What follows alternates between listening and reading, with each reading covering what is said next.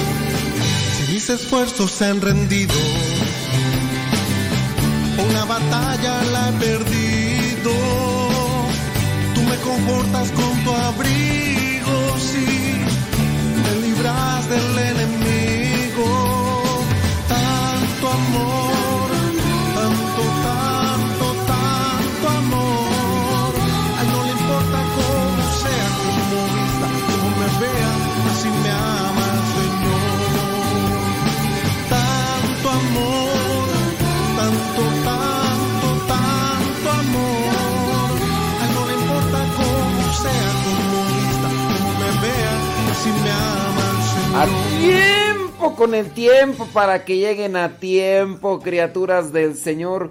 Hoy es día viernes. Es vi, vi, vi, viernes y el cuerpo lo sabe. Y el cuerpo lo sabe. Es viernes. Viernes 12 de febrero. Viernes 12 de febrero. Estamos unos cuantos días de que comience eh, la cuaresma. Estamos unos cuantos días de que se celebre el Día del Amor y de la Amistad. Estamos... Pues estamos igual que hace algún tiempo, criaturas, pero aquí andamos al pie del cañón. Son las 6 de la mañana con 5 minutos, hora de California.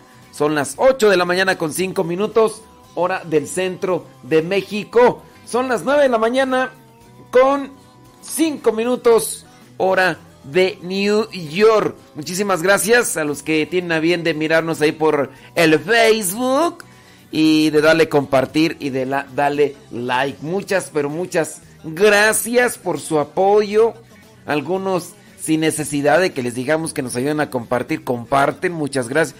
Hay otros que tenemos que estarlos ahí a cada rato diciendo, oye, dale una, una compartición, hombre. Y ya además. Bueno. Oiga, el Evangelio, el Evangelio del día de hoy, 12 de febrero, la iglesia nos presenta cómo nuestro Señor Jesucristo viene a sanar a un a uno que estaba sordo y que era tartamudo.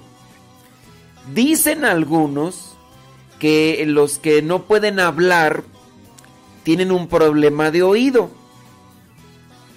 Regularmente, ¿no? Regularmente, si no puede hablar, tiene un problema de oído. El problema de oído, por no escuchar bien las cosas, no sabe pronunciarlas regularmente. Ya los que que, saben más de ese tema me dirán si estoy equivocado o no. Pero entonces, si está sordo, es tartamudo. Y el pasaje del Evangelio, que por cierto es Marcos capítulo 7, versículos del 31 al 37, presenta eso. Y yo me puse a reflexionar hace rato. Ciertamente yo ya les puse el Evangelio explicado y hablé sobre la amistad en el Evangelio explicado ahí en, en el Spotify nuestro y nuestra página de Facebook. Yo reflexioné sobre la amistad porque dice que unos, unos llevaron al sordo mm, tartamudo, sordo y tartamudo, lo llevaron ante Jesús y le dijeron, ponle las manos para que sane. Y entonces me puse a pensar yo, qué buena onda con estos cuates. O sea, son, son en verdad amigos porque buscan el bien, el bien de, la persona. Y por ahí estuve viendo la etimología y todo lo que se refiere a amigo. Y de hecho se los explico ahí en el Evangelio. Pero de eso no quiero hablar tanto. Ese rato yo me puse a pensar, porque me fui a la capilla a hacer oración y todo y celebraron la misa. A mí me toca celebrarla en la tarde, así que yo hice el rezo de las laudes, el rezo del oficio y después salí de la capilla y miré que estaba ahí el sol saliendo. Dije, voy a ir a mirar un ratito, aunque sean unos cinco minutos, el sol. Y me puse a contemplar el sol cinco minutos. Y dije, mira nada más, como muchas veces no escuchamos el trinar de las aves. No escuchamos eh, los ruidos naturales, el aire, o no vemos este tipo de maravillas como el sol saliendo. En mi caso, que casi no tengo esa oportunidad porque eh, entro y más o menos es una hora, 20 minutos y entro cuando está oscuro y salgo ya y me vengo corriendo a lo del programa. Me puse a pensar, yo dije, bueno, Muchas veces nosotros no escuchamos las cosas maravillosas que hay a nuestro alrededor. Y somos sordos, pero también ciegos. Tenemos una sordera espiritual y una ceguera espiritual. ¿Será que por eso andamos en la vida a veces expresando nada más pura cosa negativa, turbulenta, ácida, conflictiva? Porque si soy sordo, no hablo bien. Si soy, sordo espiritual, no escucho las maravillas de Dios, no escucho la voz de Dios, entonces no hablo bien. ¿No será que por eso a veces muchos de nosotros tenemos esa forma de, de expresar cosas negativas, turbias, ácidas, que lejos de ayudar perjudican. Por ejemplo, ¿de qué hablamos regularmente con los compañeros de trabajo? ¿No será que muchas de las veces es pura quejadera? ¿Pura renegadera? En el matrimonio también, ¿no? ¿De, qué platican? ¿No será que en ocasiones uno no escucha lo, lo, que nos rodea como tal y no lo disfrutamos y nos la pasamos nada más expresándonos mal? Nos expresamos, si ustedes los casados pueden expresar mal de la esposa, del esposo, se dedican a escuchar los puros defectos, las puras cosas malas y por eso entonces cuando uno habla, no habla uno bien. ¿Será que por eso uno aprendió a decir malas palabras y ahora de 10 palabras que decimos, 8 son malas palabras y las otras este, en doble sentido? ¿Será que por eso no hablamos bien nosotros? Bueno, yo ahí se lo dejo como una reflexión que capté hace rato. Dije, pues sí, a lo mejor Dios nos está hablando y nosotros no escuchamos.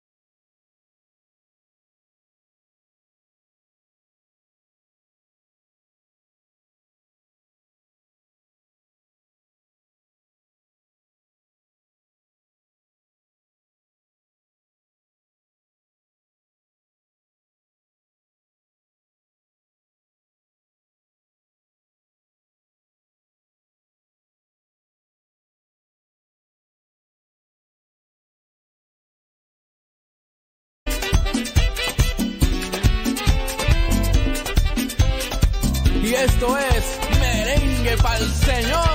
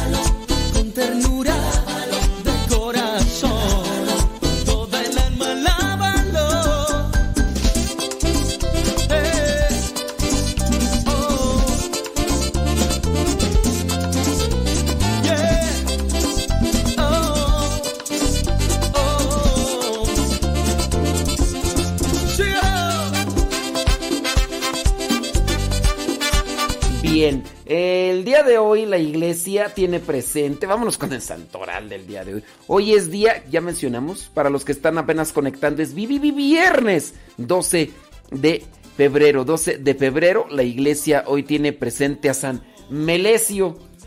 Oiga, antes de comentarle, ya le mencioné, ese ratito me di un tiempo, cinco minutos, me di para salir a mirar el sol, estar ahí y poder escuchar la naturaleza y todo. Fueron cinco minutos. No pude estar más tiempo. Ustedes dirán, ¿y por qué no pudiste estar más tiempo? Pues no te hubieras quedado unos 10 minutos. ¿Sabe por qué no pude, no pude estar más tiempo? Porque no me agradó una cosa. De entre todas las cosas no me agradó una. Oiga, yo estaba así, mire. Llegué ahí, miré las montañas que se miraban por allá, a lo lejos, y miré el sol que estaba saliendo así, asomándose por las montañas. Y yo estaba ahí disfrutando de lo requete bonito, la cuestión. Y en eso se me acercó una de las mascotas, uno de los muñecos que tenemos ahí, y se puso a mis pies, uno de los perros. Y ahí estaba. Y ya como le gusta que le haga así con el pie así en el, en el lomo, con que le, le, le rasque, empecé a rascarle. Pues está otro perro también ahí, que es hermano de este otro, y que ve y que también se deja de ir. Y entonces, pues también quiso que le hiciera piojito. Y entonces también empecé a hacerle piojito. Pues el otro que estaba primero, pues celos, se puso de pie, bueno, se puso de patas y empezó a gruñirle al otro y el otro no se dejó y empezaron a morderse y después ahí queriéndome ahí también a mí llevar entre las patas porque se empezaron a pelear ahí y dije, bueno, estos qué pues, hombre. Y también me puse a pensar, para pelear se necesitan dos, uno que inicie y el otro que le siga. Y yo ya la verdad no pude. Y luego para molarla llegó otro perro. Bueno, una perra que estaba por ahí, llegó la perra y, y empezaron también ahí a morder. Dije, eh, todos querían que les hiciera piojito, pero como ninguno quería que el otro no lo hiciera, entonces empezaron ahí a pelear. Dije, ay Dios mío, un reflejo de nuestra sociedad en estos tiempos, pero dije, ay, se quedan, ya no les voy a hacer a ninguno ni otro. Y ya, se calmaron y allá iban detrás de mí como diciendo, no, ya, dije, no, ya todas maneras me tengo que ir porque si de por sí luego dicen que no traigo preparado nada, pues ya mejor me voy. Y no, y no. O sea, sí lo disfruté en un rato el sol, pero ya después dije, no, hombre, con esto. Y luego pues ahí peleándose y gruñendo y ladrando y mordiéndose. Lo dije, ay, tus celosos de veras. ¿Usted le, le, pasa algo de vez en cuando con, con algunas circunstancias parecidas? No, hombre, Dios mío. Bueno, vámonos con el santoral del día de hoy. La iglesia hoy tiene presente 12 de enero a los santos Saturnino y compañeros mártires allá en Abitinia. Murieron, dice, mmm, en el año 304. Bueno, pues ahí está. Murieron allá en el año 304. Eh, estos santos allá, eh, dice en Abitinia. ¿Dónde quedará Abitinia? Pues sería bueno investigarlo, ¿verdad? La iglesia hoy tiene también presente a San Melesio, obispo. Dice que murió en el año 381. Bueno, la iglesia dice, también tiene presente a San Cornelio, San Cornelio de Idam. Dice, murió allá en el año 821. Allá en Turquía, la iglesia tiene presente a San Antonio, apellidado Cauleas, obispo. Dice que murió en el año 901. La iglesia también tiene presente a San Laudano.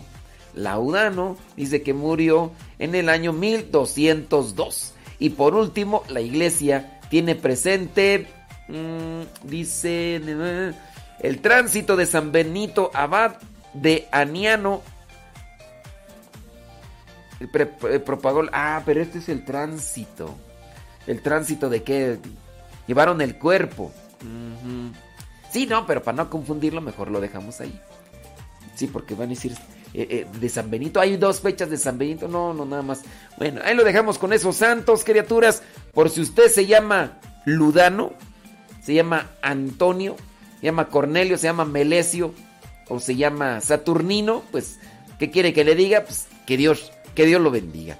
Oiga, hablando sobre esta cuestión ríspida que se da en, tanto en los animalitos por celos, como también en los seres humanos. ¿Quién de ustedes le pasa lo mismo? Que de repente ahí se andan trompeando por los celos. Y eso pasa también a veces en la familia, ¿no? Cuando los, los entre hermanos tenemos celos, porque a lo mejor el papá o la mamá mira con o eso es lo que vemos nosotros, ¿no? Que mira con buenos ojos a, a, uno de los hermanos, a la hermana o el hermano. Y ahí empiezan los celos. O también, eh, bueno, estaba mirando por ahí una historia de un, de un actor ya fallecido mexicano. Eh, los celos y la ambición, ¿hasta dónde pueden llegar? Está difícil. Los sentimientos o las emociones del ser humano pueden ser muy buenas si lo sabemos controlar, pero también son muy negativas, muy negativas. Si, si nosotros nos dejamos llevar por ellas. En las noticias de hoy miré que allá en, en Argentina, una señora, una señora se enojó, se subió al transporte público, a un, pues, ¿cómo llamarle? A un bus, a un autobús, se subió al autobús y entonces el chofer que llevaba un plástico para, para cubrirse de la saliva cuando uno habla y todo eso. Pero se supone que debemos de llevar cubrebocas, ¿no? Entonces el señor le, decía a la señora que se pusiera su tapabocas, que sí lo traía, pero lo traía acá abajo, en, en la barbilla. O sea, y le decía que, que se pusiera tapabocas, que se cubriera tapabocas para... Pues la señora se enojó, se molestó, se le dejó ir al chofer y empezaron ahí a discutir y demás. Pues la señora en cierto momento sacó un cuchillo y empezó ahí a cuchillarlo. Ya después agarraron a la señora y todo y la están ahí ahorita investigando. Pero lo malo es que cuando ya la agarró la policía, a la señora, la señora empezó a echar mentiras. Que ella había hecho eso, que porque el señor la había agredido y que lo había ofendido. La cuestión aquí, y lo bueno por ese lado es que tenía cámara de vigilancia. Así las cosas. No hay que dejarnos llevar por los sentimientos y emociones negativas porque puede terminar todo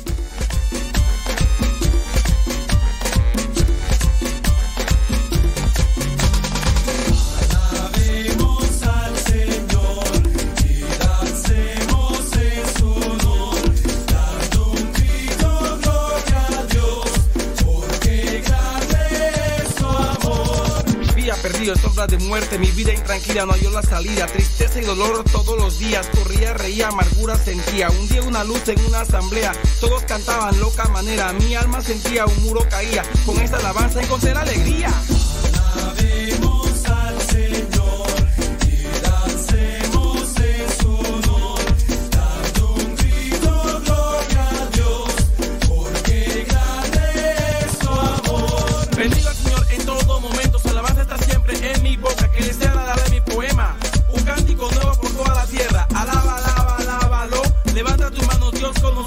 loca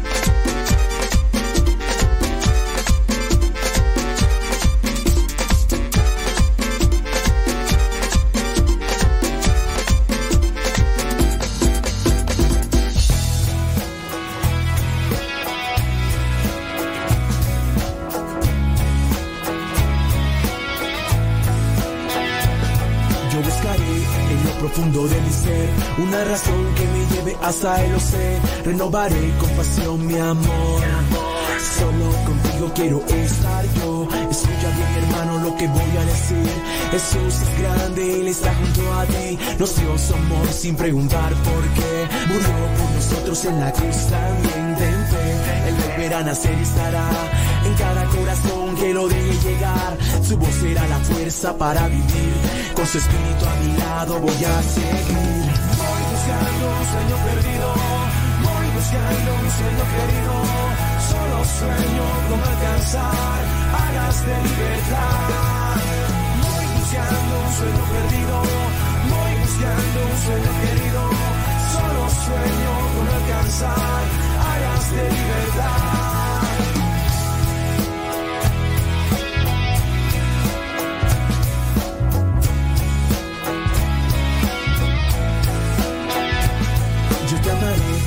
Que me pueda detener, tú me amarás en esta vida sin igual, me llenarás con todo tu amor y verás que no hay nadie que te ame más que yo. Serás mi sol, tu luz brillará, por siempre en mi interior me guiarás, día a día eres mi alegría, paso a paso en tu palabra descubro que me amas dentro, el beber a nacer y estará en cada corazón que lo deje llegar, su voz será la fuerza para vivir. Con su espíritu a mi lado voy a seguir. Voy buscando un sueño perdido, voy buscando un sueño querido. Solo sueño con alcanzar alas de libertad. Voy buscando un sueño perdido, voy buscando un sueño querido. Solo sueño con alcanzar alas de libertad.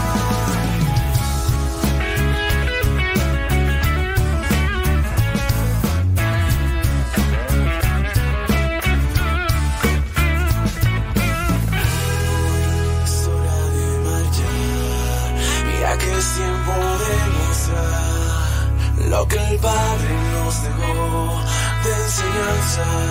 Es hora de continuar por el camino de la verdad y su palabra siempre llevar. Voy buscando un sueño perdido, voy buscando un sueño querido, solo sueño con alcanzar alas de libertad. Buscando un sueño perdido, voy buscando un sueño querido, solo sueño con alcanzar alas de libertad.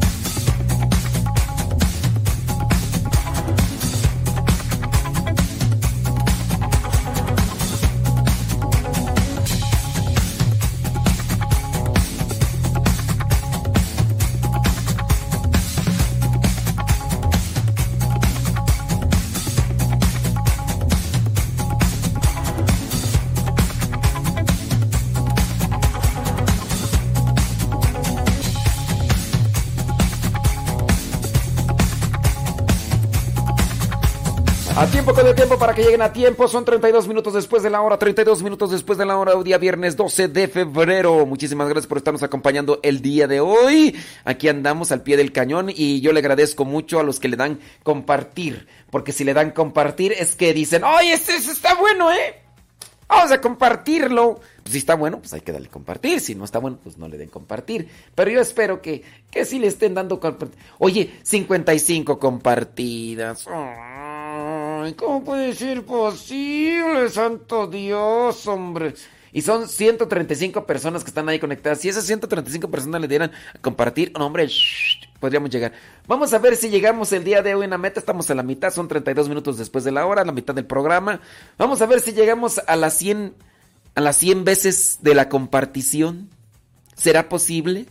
Vamos a ver qué tan solidarios son.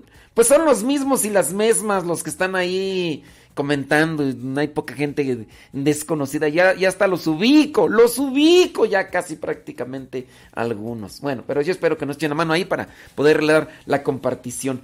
Estaba por ahí mirando el comentario de Elia Escobedo desde Zacatecas. Dice, es muy bonito escuchar por las mañanas los gallos, cantar las palomas, dice escuchar golondrinas, como si estuvieran dando gracias a Dios. Oye, ¿tú no crees que, que, que, que sí están dando gracias a Dios? Yo, yo sí creo, yo sí creo. Y dice, como si estuvieran dando gracias a Dios por un día más. Eh, así lo siento. Sí, yo también así lo siento. Dice, gracias por su programa, felicidades. Bueno, Elia en Escobedo. No sé en qué parte de Zacatecas estés, pero se me antoja estar en este momento en Zacatecas, en Sombrerete. En Sombrerete, caminar por esas calles empedradas. Así, me imagino que ha de estar así, haciendo medio friecito, así sabroso. Con ganas de estar por ahí en algún lugar con una taza de chocolate, así de chocolate en agua. ¿Qué te parece? Un panecito de azúcar. Y ahí contemplando, no sé, eh, me, gusta los lugares desérticos, así. Me gusta, no sé, escuchar los gallos, ciertamente. Yo cuando escucho así los gallos y las gallinas me acuerdo de cuando estaba en mi ranch. Acá ya muchas cosas, eh, cuando uno ya está, bueno, yo no estoy en la ciudad, pero ciertamente cuando ya está uno en ambiente así, del tiempo que, por ejemplo, estuve viviendo en Estados Unidos, ahí en, en Los Ángeles, en Califas, ¿qué era lo que escuchaba? Ca camiones, carros, coches, así, aviones, helicópteros. Eso era lo que escuchaba. Y como que te vas acostumbrando a eso. Y como que te vas haciendo insensible, ¿no? Porque son ese tipo de cosas que pues que no te ayudan. Entonces yo, yo los invito, en parte lo que menciona el Evangelio el día de hoy, con la curación a un sordo y tartamudo. Queremos hablar bien, el tartamudo no puede hablar bien, ¿no? Entonces queremos hablar bien, aprendamos a escuchar. O pidámosle a Dios que nos ayude para saber escuchar bien. Abramos nuestro corazón a la palabra, escuchemos la palabra. Una persona comienza a hablar bien cuando comienza a escuchar la palabra. Y, y hay una distinción grande entre oír y escuchar, ¿no? Oír, yo puedo oír ruidos, pero como no los escucho no les pongo mucha atención. Cuando ya se aplica el término escuchar, yo ya le pongo atención, incluso ya no solamente es ponerle atención, sino incluso estar dispuesto a procesar lo que está diciendo la otra persona.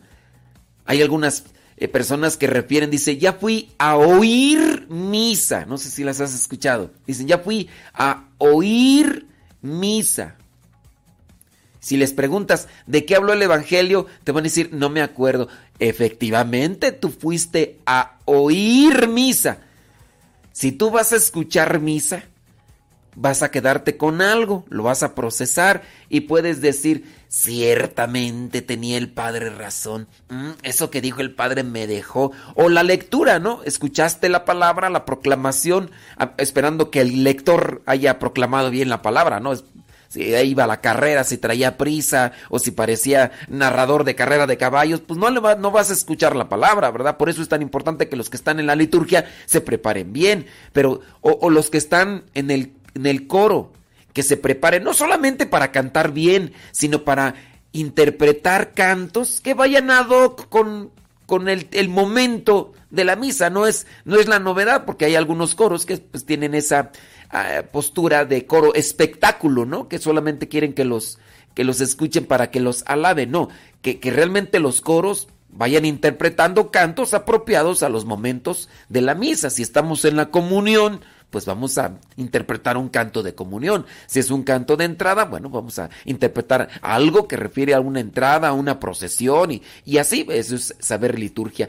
Pero cuando la persona va y escucha misa, comienza a procesar en su, en su mente, en su corazón, ideas, expresiones, y poco a poco puede ir cambiando su vida. A mí me ha tocado muy, muy padre que algunas personas me han dicho, es que nos queremos casar. Les digo, y bueno, ustedes ya tienen mucho tiempo viviendo juntos, ya tienen hijos así, y, y, ¿por qué les nace por casar o qué? O sea, yo quiero saber, ¿verdad? Y ya después me dicen, no, es que empezamos a venir a misa. Antes, pues casi no íbamos y empezamos a escuchar la palabra.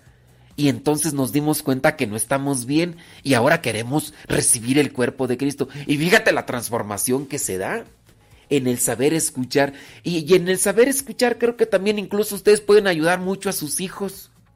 Si ustedes saben escuchar muy bien a sus hijos, saben a lo mejor qué es lo que tiene. En algunos momentos, cuando está alegre, dicen, oye, andas muy alegre, hijo, pues ¿qué pasó? ¿Qué viste? O, hija, ¿qué, ¿qué, fue lo que viste? O, o, ¿por qué andas alegre? Te escucho muy alegre, hija.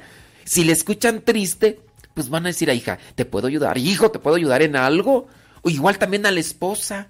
A lo mejor la esposa está hablando con otro tono que, que transmite tristeza, a lo mejor melancolía cuando uno ya eh, distingue la voz de la persona, uno, y si uno está escuchando, uno se va a dar cuenta y ¿qué traes tú? ¿Traes algo? ¿Te puedo ayudar? Por, porque, no, estoy bien. ¿Cómo vas a estar bien? Ah, yo no te noto igual que otras veces. A veces nos pasa también a nosotros. Andamos aquí con todo el feeling hablando en la radio y de repente, pues sí, o sea, se nos apagan las pilas. ¿Por qué? Pues hay acontecimientos en la vida que, que suceden y que son inevitables y, que nos vienen a impactar, del, fallecimiento de, de, alguien o de cosas así que, que, son fuertes y, y, también se nos apaga. Entonces ya alguien que nos detecta y dicen, no, no, hoy le pasó algo, hoy, hoy, sí, ese saber escuchar. Y si aprendiéramos a escuchar bien las cosas de la vida, creo que hasta nuestro mundo sería mejor. Entonces, en la medida en que yo aprendo a escuchar la voz de Dios eh, a través de la naturaleza, tanto, mira, ayer platicaba con una persona, y no sé si nos está escuchando ahorita, pero ayer platicaba con una persona por ahí que decía que, que en su cuerpo está resintiendo cosas eh, así como malestares. Ya fue al doctor y los doctores le dicen, no tiene nada, no tiene nada. Entonces, uno también tiene que aprender a escuchar la naturaleza. ¿Por qué no darse esos espacios también para escuchar lo que, lo que rodea? Para salir de esa presión, de ese estrés, de esa.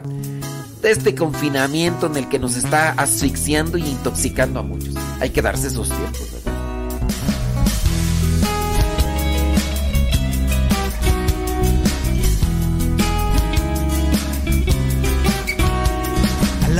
Es entregarte mi ser todos los días, es tener dispuesta el alma servir con amor, agradar a tu corazón, darme a ti tal como soy.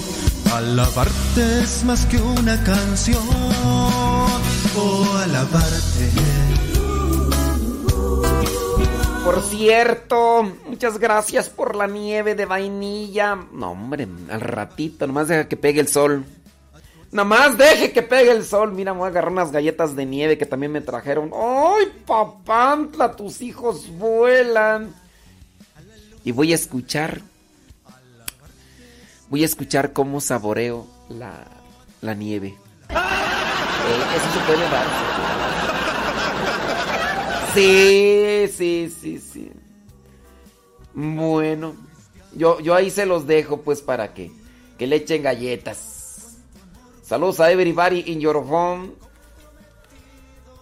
Saludos a la Lupis. ¿Dónde anda la Lupis? Sí. Ándele. Y de qué, qué bueno. Ande pues, hombre. Dice Leticia Salazar que quisiera estar en Jalpa, Zacatecas. Sí, sí conozco Jalpa, tú. Bueno, es que estuve más en Sombrerete y en Fresnillo. Por eso es que... Y luego, pues... Andaba yo en las iglesias, ¿eh? No creas que andaba... Andaba yo más bien en las iglesias. Pero ahí en Sombrerete, eh, qué bonitas iglesias hay. Y luego en, en ocasiones me tocaba andar cuando... Cuando estaba cayendo lluvia. Sí, bonito, bonito. Pero bueno, no se puede, pues ni modo. Nomás hay que guardar los recuerdos en el corazón. Saludos Betty Rodríguez, dice en Hawthorne, California. Silvia Villagrana, eh, estamos unidos contigo en la oración. Que Dios te fortalezca. Que Dios te fortalezca y te ayude y te dé salud para seguir en la lucha. Nuestra vida es una lucha. Que mi buen Dios te bendiga y te fortalezca y que podamos seguir todos caminando hasta que Dios lo disponga, pero felices y contentos, con esa luz que viene de lo alto. Alabarte es mi predilección, oh alabarte, oh alabarte. Ser cristiano es no quedarme a la orilla del camino. Con tu amor borra mis miedos de andar comprometido y darte gloria siempre, Jesús. Y alabarte. Oh. Alabarte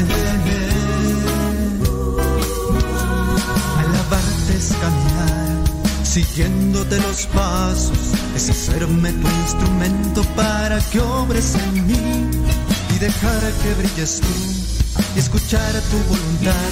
Ser cristiano es una dicha especial. Oh, alabarte. Oh, alabarte.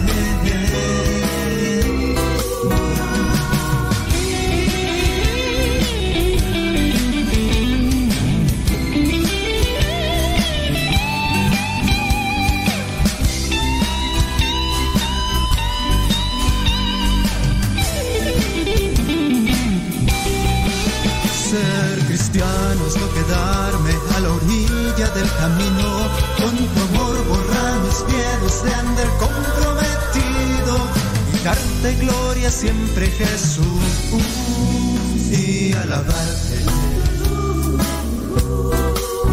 Oh, alabarte,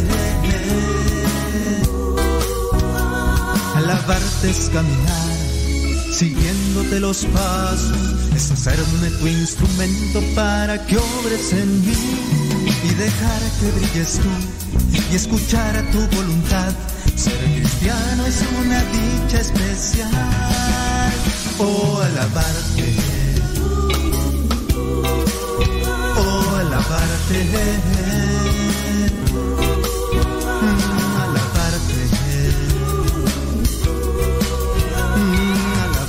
quiero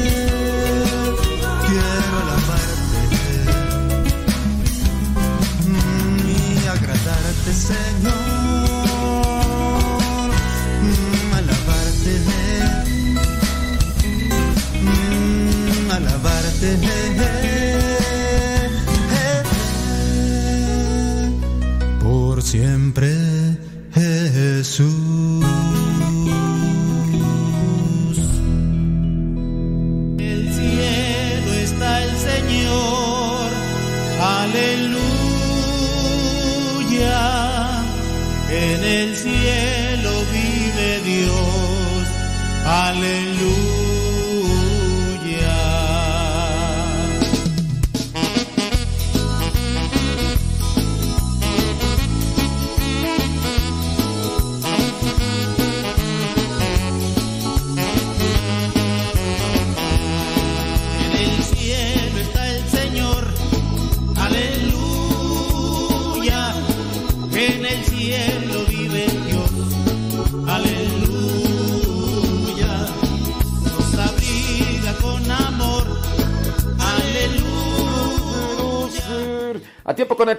lleguen a tiempo. Son 47 minutos después de la hora. 47 minutos después de la hora. Hoy día. Vi, vi, vi, viernes. Hoy es día viernes 12 de febrero. Es mi viernes, Gustavo. Debes de ponerte alegre. Es. Viernes. Son las 6 de la mañana con 47 minutos para los que están allá en California apenas despertándose. Ándele, échele, ya, ya. No sé, algunos de ustedes a lo mejor tendrán la oportunidad de disfrutar el fin de semana. Algunos de nosotros, pues ya no sabemos entre la diferencia entre lunes, martes, miércoles y fin de semana, porque llevamos una vida más o menos así. Pero tratamos de disfrutar los momentos. Yo trato de disfrutar estar aquí ante el micrófono, poder compartir con, ustedes algunas de estas cosas, ¿verdad? Pero pues, yo espero que les podamos ayudar. Saludos a everybody in your home. Así que yo les sigo invitando por ahí para que le den en la compartición, a ver si podemos llegar a las a las por lo menos 100 compartidas. Ya merito llegamos, mira, estamos a 90. Échele, échele galleta. Oiga, estaba por ahí mirando un artículo con relación a esto de saber escuchar. Acuérdense, esto está en conexión con lo del Evangelio. Que nuestro Señor Jesucristo curó a uno que estaba sordo y tartamudo. Sordo y tartamudo. Y después eh, yo ahí le dejo la explicación en nuestro Facebook, busca nuestro Facebook personal, ahí le dejo la explicación del Facebook. Y también mm, se la dejo en el Spotify nuestro, por ahí para que ustedes, los, si quieren escuchar. Ahí hablo de, de la amistad de aquellos que llevaron a este sordo y tartamudo ante la presencia de Jesús para que lo curara. Y hay una de las etimologías muy bonitas que dicen que ah, amistad o amigo, amigo, viene de amicus. Amicus y amicus viene de amare. Amar, o sea, amigo es el que ama. Bonito, ¿verdad? Sí, los amigos son los que te ayudan. Sí, a lo mejor tú vas a decir eh, que a lo mejor no hay amistad recíproca y todo eso, pero creo que en la medida en que uno ama desinteresadamente, uno obtiene más felicidad que cuando uno hace las cosas siempre esperando que los demás le devuelvan. Ya, eh, bueno, usted escucha ahí la reflexión que yo hago ya, ya usted diga. Bueno, tres razones por las que deberíamos de aprender a escuchar. Somos tartamudos quizás, no hablamos bien, no nos expresamos bien, pura quejadera contigo, puras malas palabras contigo, pura rezongadera contigo, puras cosas malas hay gente que ya es gruñona así y que se ha acostumbrado. De veras, yo por incluso hasta algunos padrecitos por ahí yo me encuentro. Yo digo, ay Señor, ayúdame. Ayúdame, dame paciencia. Le preguntas, buenos días. Y te dice la persona gruñona, ¿qué tienen de buenos? Y oye, con ese tipo de respuesta, en vez de, de animarte, te desaniman. Oye, ¿verdad que está bien chido el día? ¿Qué tiene de chido? No hay nada más. ¿Qué tiene de chido? Y tú dices, ¿desde qué hablo con esta persona? Oye, ¿cómo te ha ido? Pues, ¿cómo quieres que me vaya? Pues, ¿Aquí estoy o qué? Es como que. Ay, ese tipo de gente gruñona. Oye, para poder hablar bien, hay que saber escuchar. Pero sobre todo escuchar la palabra de Dios. Escuchar cosas buenas. Ahorita con la cuestión del internet, escuchas un montón de entrevistas. Yo soy de los que escucho entrevistas y trato de ver documentales y todo eso. Y estaba escuchando una entrevista de unos, unos jóvenes, unos jóvenes que son de esos jóvenes libertinos. Y cuando yo lo estaba escuchando, decía, o sea, estos cuates se están refiriendo a la mujer de una manera deshonesta y, na nada correcta. No están hablando bien. Muchos niños los están escuchando porque son personajes del tutú, del YouTube, son youtubers. Y hay mucho adolescente que, que los está viendo, que los está escuchando, que los está imitando y que los ve incluso hasta como lo más grande. Porque como tienen muchos seguidores, muchos adolescentes buscan a veces tener la misma línea o la misma figura que ellos. Aspiran a tener millones de seguidores. Pero estos fulanos presentando cosas, por ejemplo, escuchaba uno de ellos que decía solamente de un caso de andar ahí de libertino, que en algún momento llegó a estar ahí con varias mujeres y a las mujeres, en este caso que decía que a dos y que las dos las había embarazado, pero que las dos habían abortado y él contento hasta riéndose así de la vida, no más de un caso, por decir que estaba hablando de esas cosas y, uno dice, óyeme, ¿y este tipo de gente qué onda? Estos, y supuestamente decía que ya estaba casado, que tiene hijos o hijas. Yo digo, en el futuro, estos fulanos, que vengan sus hijas y que le digan que les hicieron lo mismo que ellos andaban haciendo con otras mujeres, ¿eso le gustará?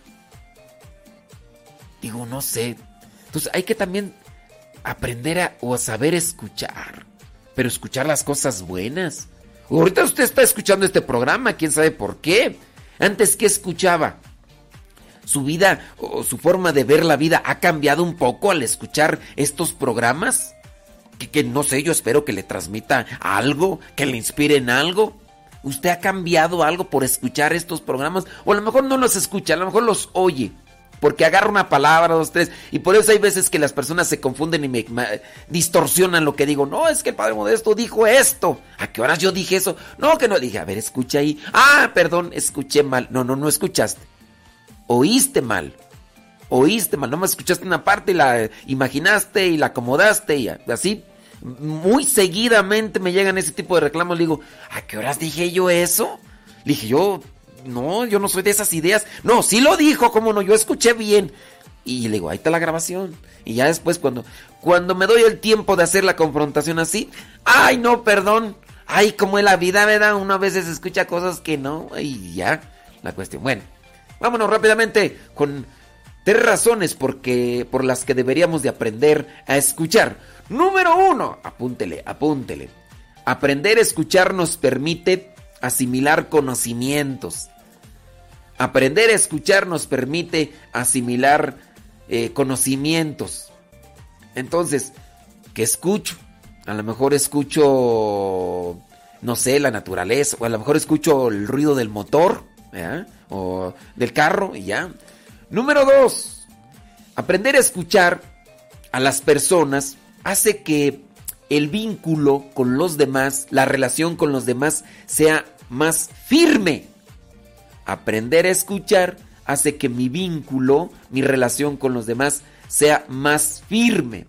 Y número tres, aprender a escuchar significa madurez. Aprender a escuchar significa madurez. De manera que si usted ya aprendió a escuchar, oh my goodness, oh my wow, quiere decir que ya ha madurado.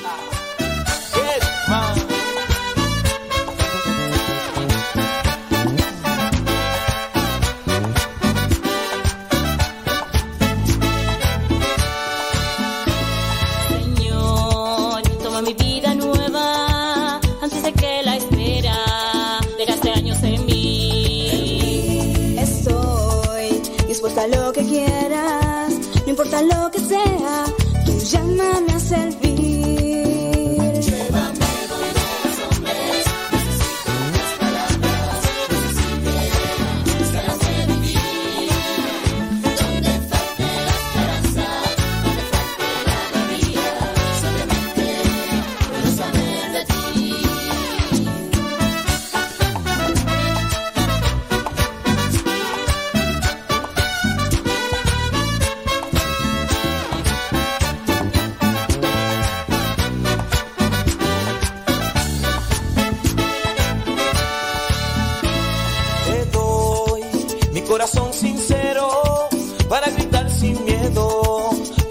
Señor. Tendré mis manos sin cansancio,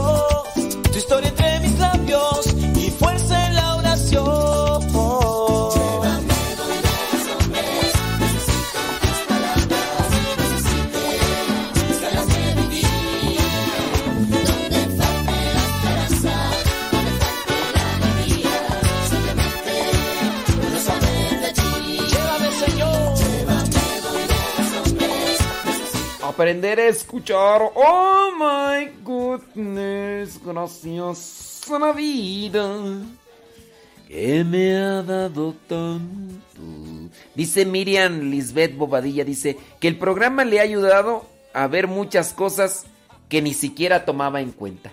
Gloria a Dios. Gloria a Dios. Qué bueno, me da muchísimo gusto que... Pues sí, yo espero que que el programa pues les, les ayude en esa medida a ustedes a ir cambiando. Yo sin duda el, escuchar también a otras personas, aunque a veces dicen cosas malas, yo he aprendido también a, a sacar cosas buenas incluso de lo malo. Yo trato de hacer así de... Yo, es como los pepenadores, ¿no? Los pepenadores. Dice, saludos la señora Reina. Señora Aurelia, perdón. Saludos a la señora Aurelia. Órale pues, hombre. Sí, los pepenadores ah, empiezan allá a buscar entre la basura. El pepenador, por ejemplo, cuando estábamos en mi rancho, íbamos a donde estaban trillando sorgo y empezábamos a buscar entre la lo, que lo que tiraba la máquina de de basura, por decirlo así, porque no es basura, ¿verdad? Dentro del rastrojo, ¿sí se le puede decir rastrojo? Dentro del rastrojo buscábamos lo bueno. Creo que también hay que ser pepenadores, ¿verdad? Para cuestiones de vida. Ándele, pues, qué bueno, bendito mi Dios. Qué bueno que les ha servido el programa. Ándele, no, mira, ya me están echando muchas flores acá. Ey. Ándele, pues, hombre. Déjame ver por acá los comentarios. A ver. Dice.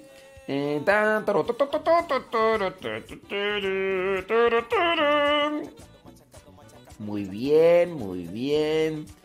Dice por acá, yo sí era bien negativa. Y de esas respuestas, cuando me decían buenos días, buenas tardes o noches, y eso respondía, ¿qué tiene de bueno? ¿Cómo? Ay, Jesús, ¿de tanto así tú? Ay, santo Dios, qué bueno que, no, no, te... Con... No, pero también me dices a mí eso. Ya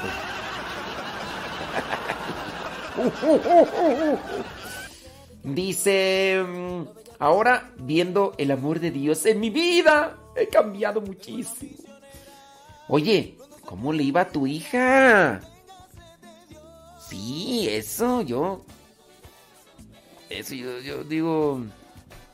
Dice Laura Izarra, Izarraras Dice, el programa y sus consejos me han ayudado a detenerme más, a pensar antes de hablar o actuar. Qué bueno, bendito mi Dios.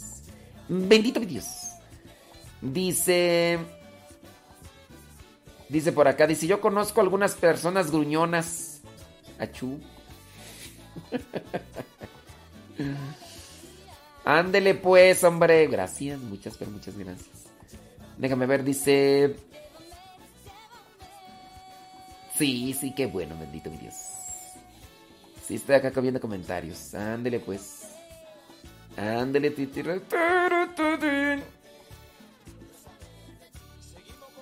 Sí, sí, sí. Bueno.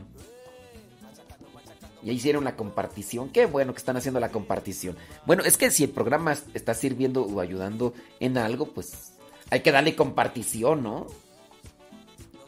¿Y tu nieve de qué? Ah, ahora sí voy a decir. ¿Y mi nieve de qué sabor? Les voy a decir, mm, de vainilla, por favor. De vainilla. Con mis galletas de nieve. Uts. Mis galletas de nieve. a ratito. Ya nomás estoy esperando que salga el sol para irme a comer un... Me voy a comer un litro yo solo, yo solo. voy a ir más para pues. Ándele pues. Estoy mirando por acá sus mensajes. Sí, vamos a unirnos en oración todos. Juntos como hermanos. Miembros de una iglesia Vamos caminando al encuentro del Señor. No, hombre. Con esta voz y un carro de paletas. Marcharé cantando, porque ellos predicando lo bello que es tu amor. Señor, tengo alma misionera,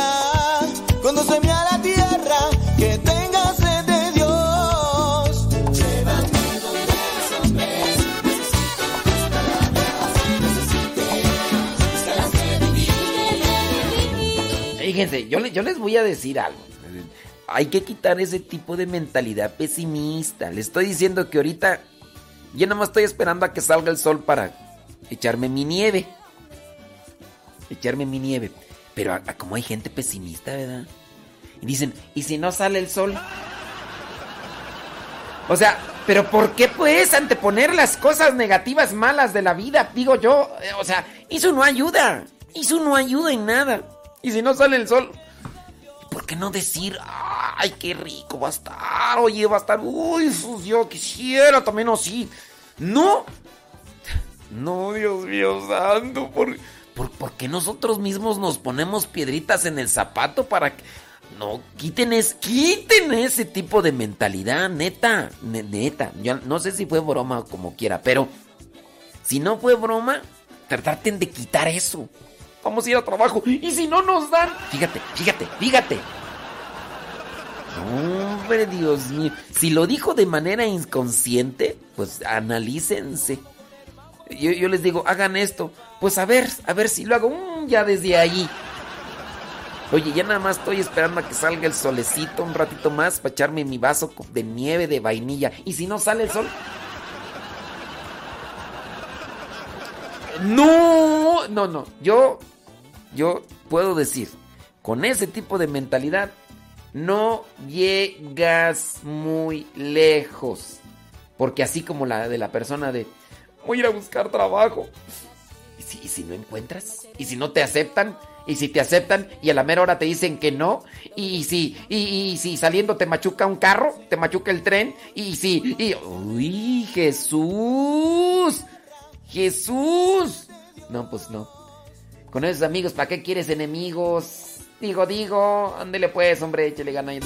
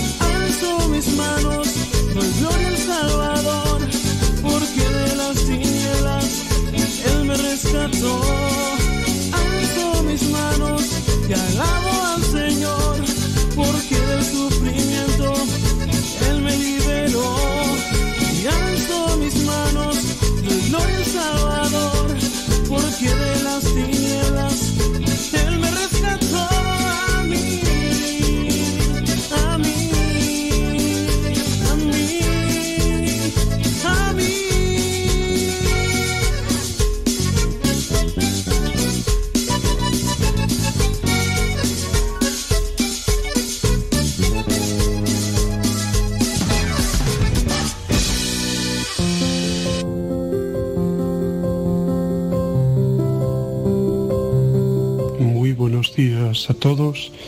Hoy es viernes, día 12 de febrero. Estamos en la semana quinta del tiempo ordinario y eh, este día de viernes, eh, como siempre decimos, penitencial, se nos pide pues acercarnos a la confesión, la conversión de vida, la revisión de nuestra vida cristiana, ¿no? Y también eh, el mirar a la cruz de Cristo. Mirando a la cruz de Cristo, todo se nos hará poco, decía Santa Teresa a sus monjas, ¿no? No dejemos de mirar al que traspasaron, ¿no?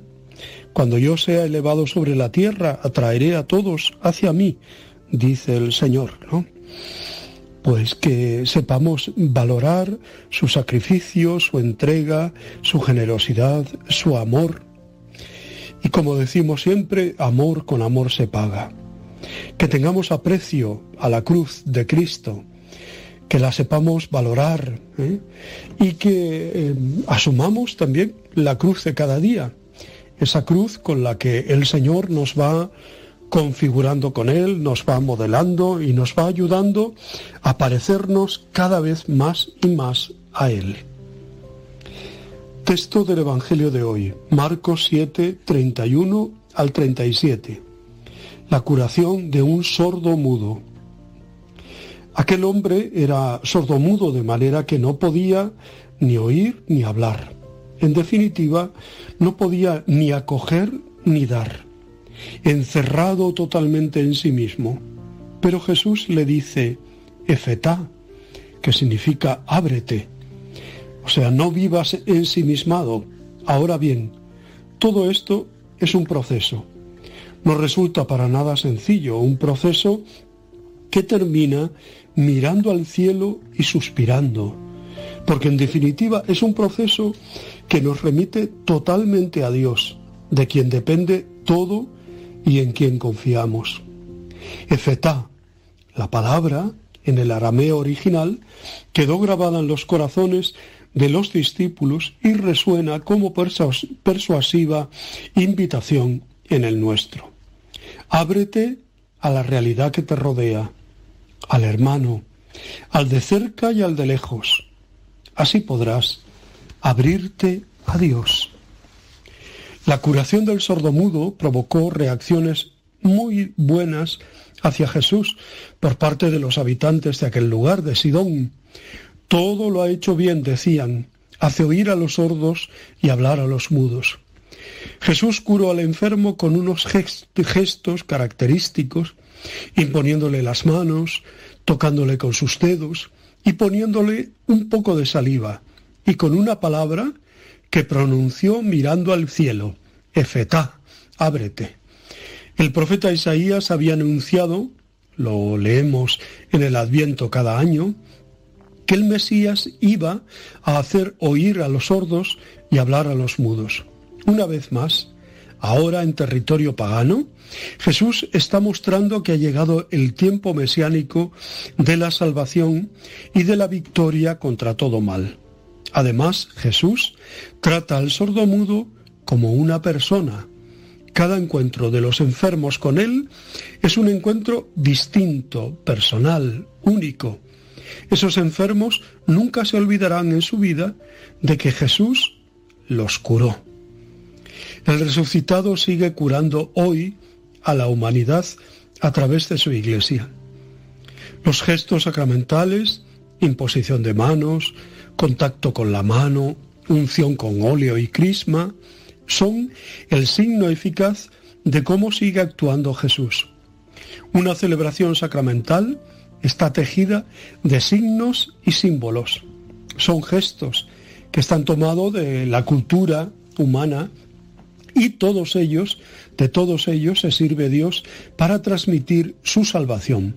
Son signos de la alianza, símbolos de las grandes acciones de Dios en favor de su pueblo, sobre todo desde que han sido asumidos por mm, Cristo, que realizaba sus curaciones y subrayaba su predicación por medio de signos materiales o gestos simbólicos.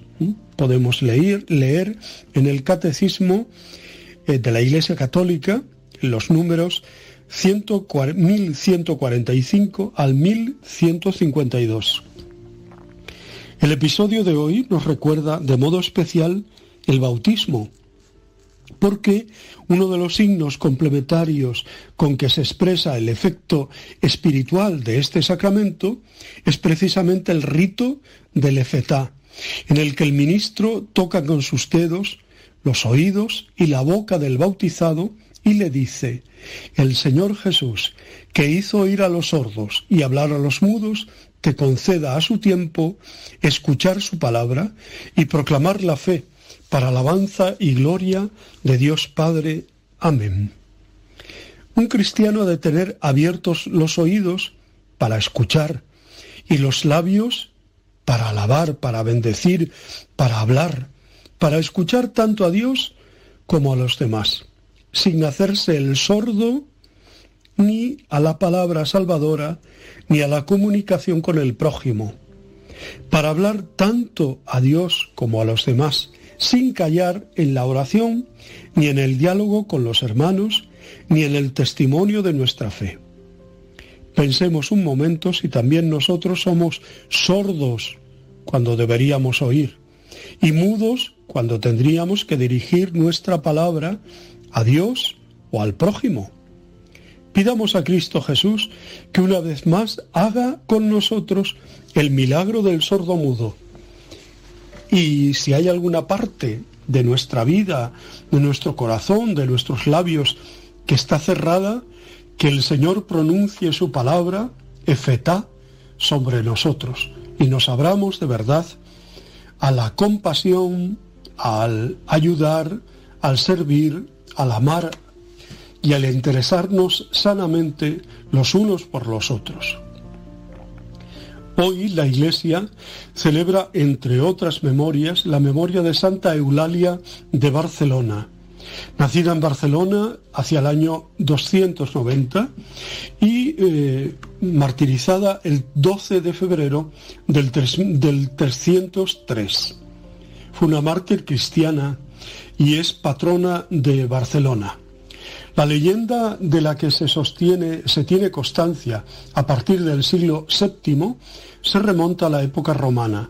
Según la tradición cristiana, Eulalia fue una niña educada en el cristianismo que vivió en las afueras de la ciudad de Barcino, Hispania, en lo que hoy es Sarriá, en Barcelona, a finales del siglo III. Con 13 años, durante el periodo de persecuciones a los cristianos del emperador Diocleciano, Eulalia se escapó de su hogar y fue a buscar al gobernador de Barcino para recriminarle las represiones. El gobernador, ante la negativa de la niña a renunciar a la fe cristiana, la condenó a trece martirios, tantos como años tenía. Según la tradición, como primer tormento fue encarcelada en una prisión oscura, para posteriormente ser azotada. En el ecúleo le fue desgarrada la carne con garfios, luego fue puesta de pie sobre un brasero ardiendo y le fueron quemados los pechos. Las heridas le fueron fregadas con piedra tosca para luego arrojarle aceite hirviendo, plomo fundido, además de lanzarla a una fosa de cal vivo. El noveno tormento, uno de los más conocidos, popularmente consistió en ponerla desnuda dentro de un tonel lleno de cristales, clavos y otros objetos punzantes, siendo lanzada por una calle abajo. Posteriormente fue encarcelada en un corral lleno de pulgas. Finalmente fue paseada desnuda por las calles de la ciudad hasta el lugar del suplicio, donde fue crucificada en una cruz en forma de aspa. Es tremendo la, cantidad de martirios y de, de crueldades y de... bueno, increíble, ¿no? Según la leyenda, durante su crucifixión se produjo una nevada, tapando la pureza de su cuerpo desnudo.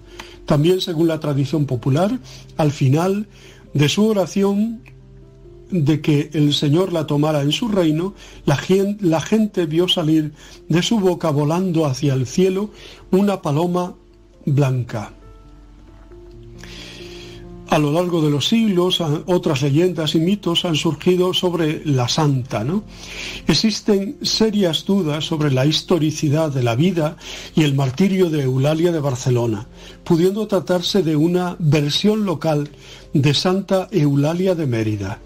Cabe destacar que las referencias más antiguas de la santa emeritense se remontan al siglo V, mientras que el primer testimonio escrito que se conoce el martirio de Santa Eulalia de Barcelona es el himno Fulget hic honor sepulcri del obispo Quirico de Barcelona, fechado aproximadamente en el 660, tres siglos después del tormento. En este sentido, la leyenda de Barcelona reproduce, además del nombre, múltiples hechos y tormentos de la Santa de Mérida, pudiendo tratarse de una duplicación de personalidad agiográfica. Eulalia de Barcelona fue canonizada en el 633. Se convirtió en patrona de la capital catalana, donde se encuentran sus restos. Tras tiempos desaparecidos, los restos de Santa Eulalia fueron localizados en el 878 por el obispo Frodoino, en la iglesia de Santa María de las Arenas, que hoy es la Basílica de Santa María del Mar, organizándose un solemne traslado a la catedral. En el siglo XIII, las reliquias pasaron a la cripta del Aseo, reposando dentro de un sarcófago gótico de estilo pisano. Bueno, pues sea como fuere, damos gracias a Dios por la vida y el testimonio de Santa Eulalia de Barcelona. Os deseo muy buen día, os abrazo y os bendigo en el nombre del Padre, del Hijo y del Espíritu Santo. Os quiero.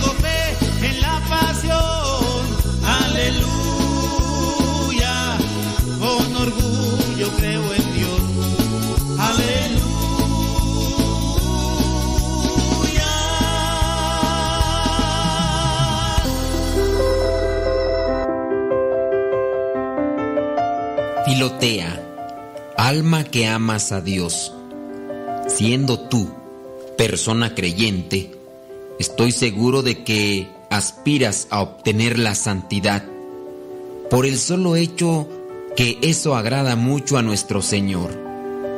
Y como los errores del principio, si no se corrigen a tiempo, se van agrandando y son muy dañosos después, es necesario que sepas cuál es la verdadera santidad y cuáles las falsas. Hay una santidad verdadera y eso sí, muchas falsas.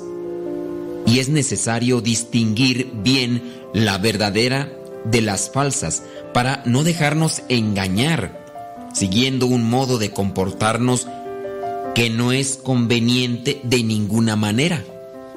Los artistas pintan en sus cuadros los rostros de mujeres, recordando el rostro de las demás que ellos han visto y también admirado.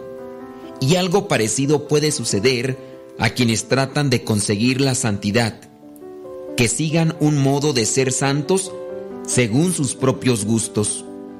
Algunos se imaginan que obtendrán la santidad porque ayunan y hacen penitencias en el comer y beber, pero no les importa que su corazón siga lleno de rencor y de malicia.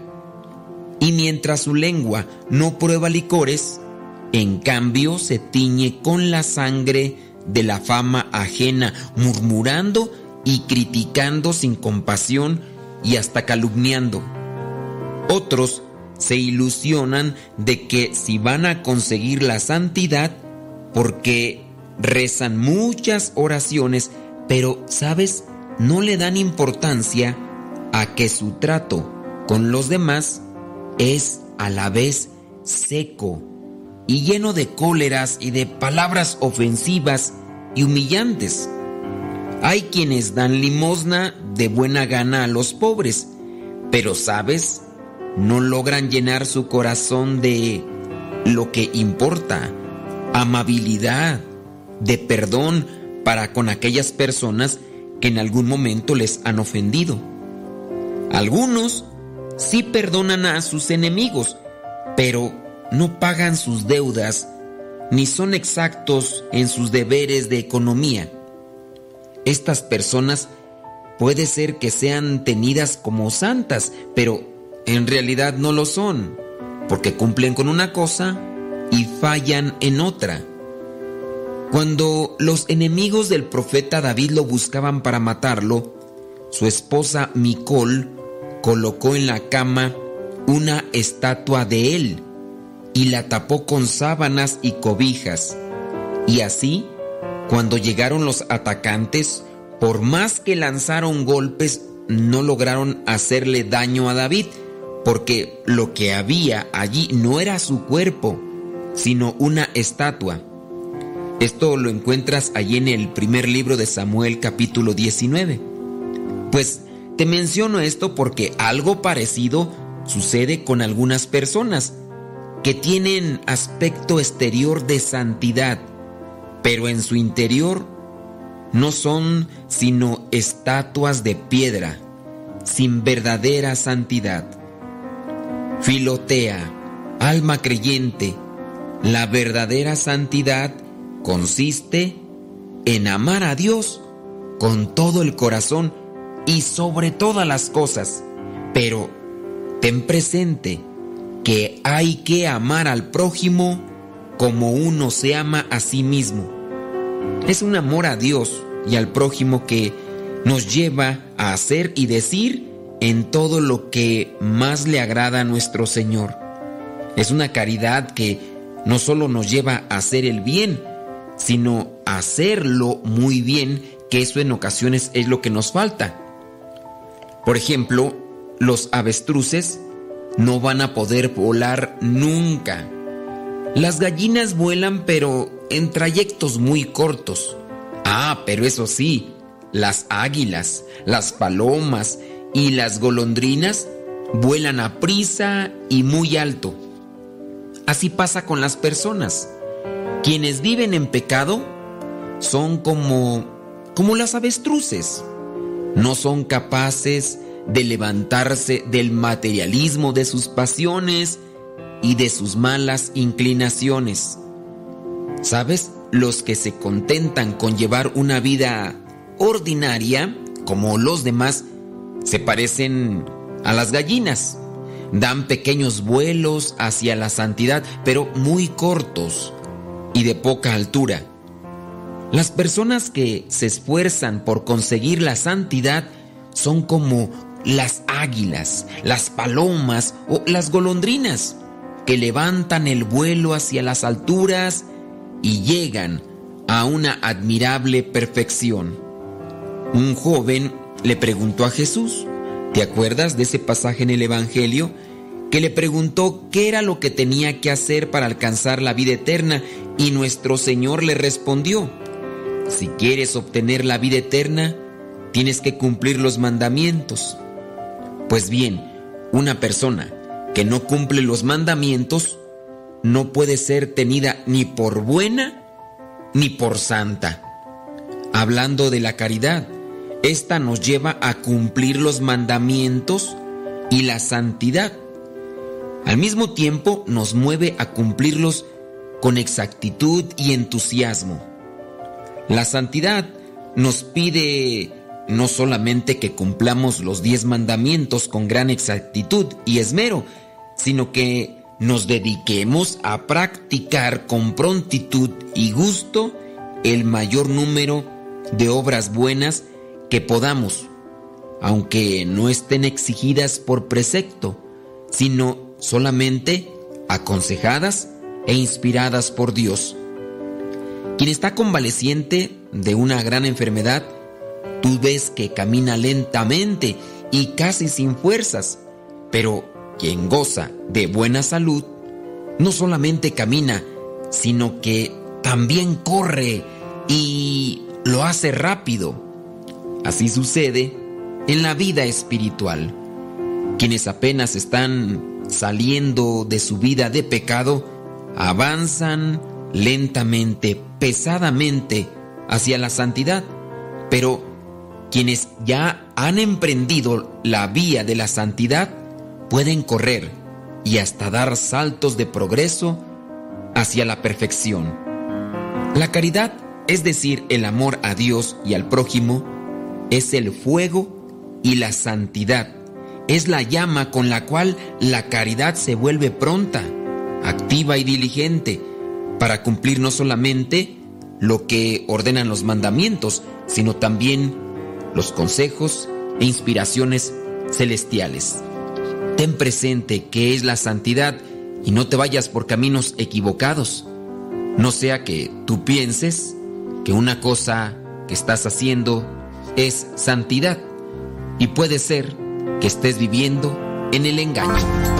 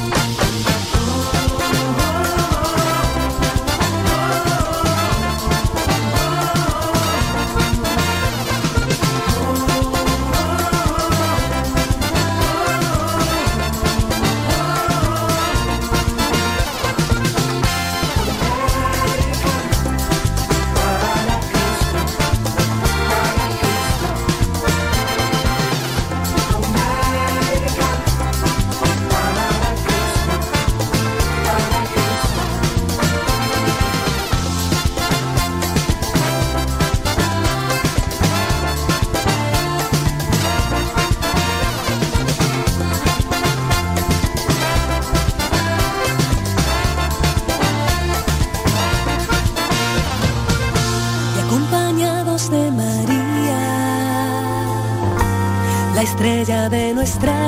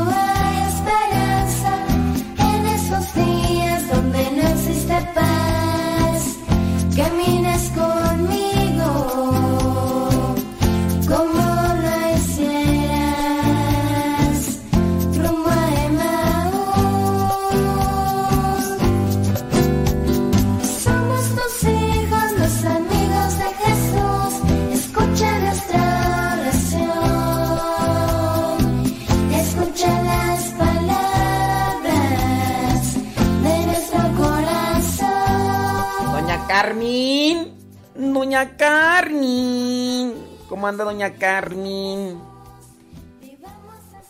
¿Todo bien, doña Carmen? Doña Carmen. Saludos a doña Carmen allá en, en Juventino Rosas, Guanajuato.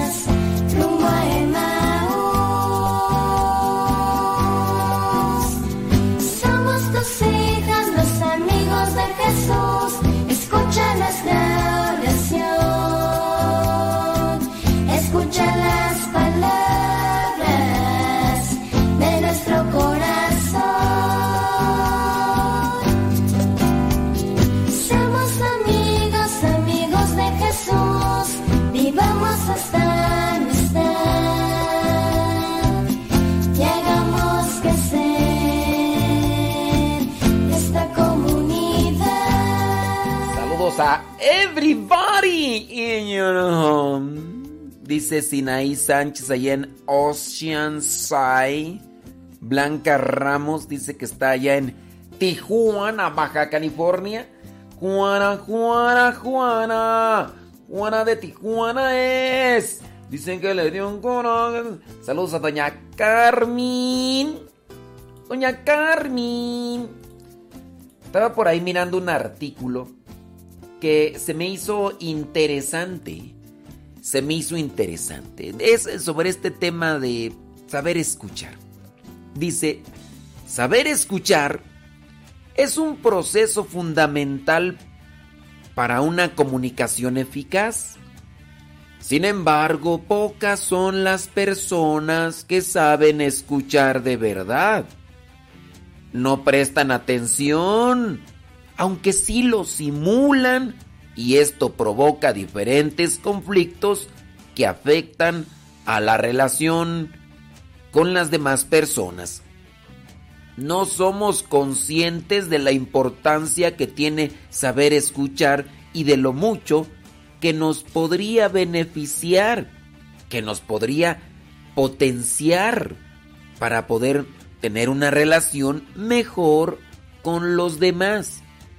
Nuestra necesidad de ser escuchados pasa por encima de esto y nos volvemos egoístas sin ser conscientes de ello. Ciertamente eso es lo que sucede. Queremos que los demás nos escuchen, pero nomás nosotros no. Por ahí hay una frase que dice, hablar es una necesidad. Escuchar es un arte. La voy a repetir. A ver, dice Lorena Cisneros allá en Norte Carolina. A ver, Lorena allá en Norte Carolina, pon atención. Hablar es una necesidad. Saber escuchar es un arte. Oír y escuchar son dos actitudes distintas. Al cabo de un día se oyen muchas cosas, pero se escucha poco. Cuando oímos, no prestamos una atención profunda, sino que simplemente captamos la sucesión de sonidos que se produce a nuestro alrededor. Mientras que cuando escuchamos, nuestra atención va dirigida hacia algún sonido o mensaje específico. Es decir, existe una intencionalidad encontrándose todos nuestros sentidos enfocados a lo que estamos recibiendo. Así, las personas que saben escuchar a otros los acompañan en su viaje por la vida. ¿Recuerdas cuando estabas en la clase de algún profesor y no te interesaba nada de lo que compartía? No lo escuchabas, pero lo oías. Tus conductos auditivos recibían el, sonido que emitía, pero no lo entendía, no lo comprendía porque simplemente no te interesaba. Tu mente estaba en otra parte, haciendo caso omiso a todo eso que percibían tus oídos. Hay otra frase, dice, escuchar detenidamente te hace especial, pues casi nadie lo hace. Sí, cuando nos encontramos a una persona por ahí que nos escucha, le agradecemos porque hay pocos que saben escuchar. Esta actitud es una clase aburrida si estabas en clase. La llevas sin quererlo a tu vida cotidiana, porque en ocasiones es mucho más fácil oír que escuchar, ya que esto último requiere de una disposición a prestar atención, pero sobre todo esforzarse por comprender. Y ya cuando uno pone a comprender al cerebro, eso nos causa fatiga. A esto se le denomina escucha activa y es muy necesaria e importante. cuando nosotros estamos procesando lo que otros dicen. Otros dicen.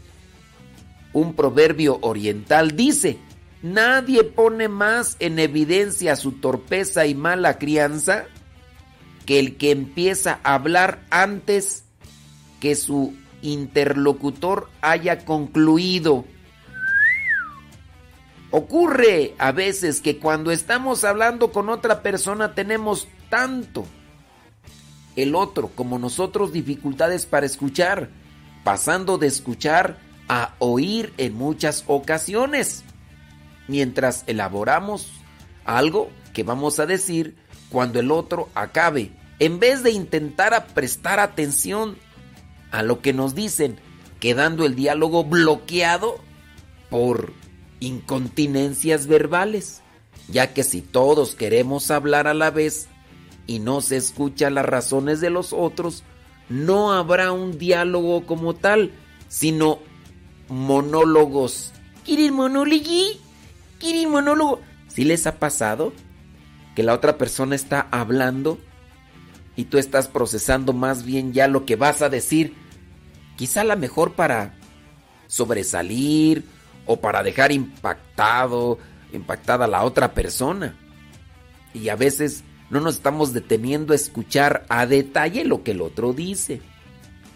Saber escuchar es una actitud difícil, ya que exige dominio de uno mismo e implica atención, comprensión y esfuerzo por captar el mensaje del otro. Significa dirigir nuestra atención hacia el otro, adentrando en su ámbito de interés y su marco de referencia. El diálogo exige una actitud silenciosa de escucha atenta. El escritor Krishnamurti afirmaba, escuchar es un acto silencioso. Mientras no callemos nuestro diálogo interno y prestemos atención a nuestro interlocutor, no aprenderemos a escuchar. Así la persona escuchada, la que está hablando, sentirá que le están dando importancia, que merece, la que merece, quedando agradecida y creándose a su vez un clima de respeto, estima y confianza.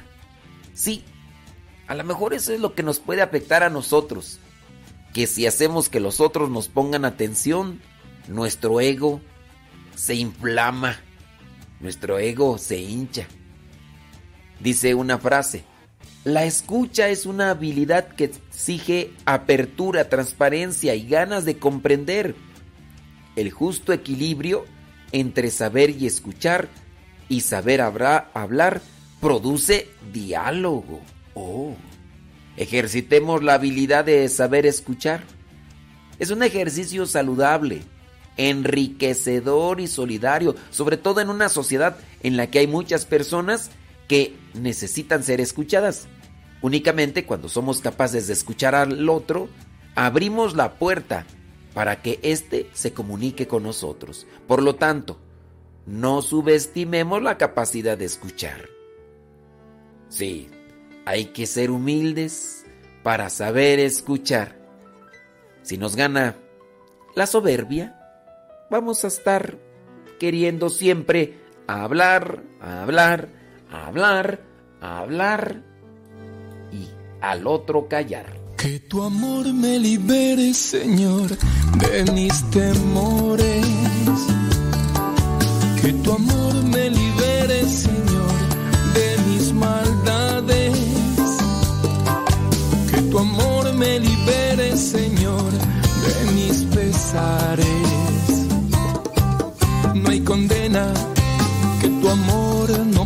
perdonarla. Y no hay cadena que tu amor no pueda liberar.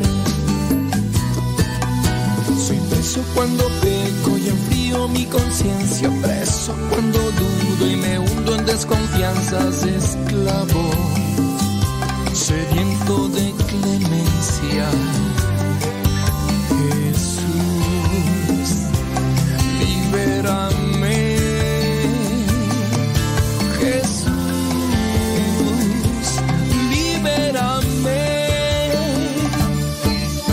Tu amor me libere, Señor, de mis temores.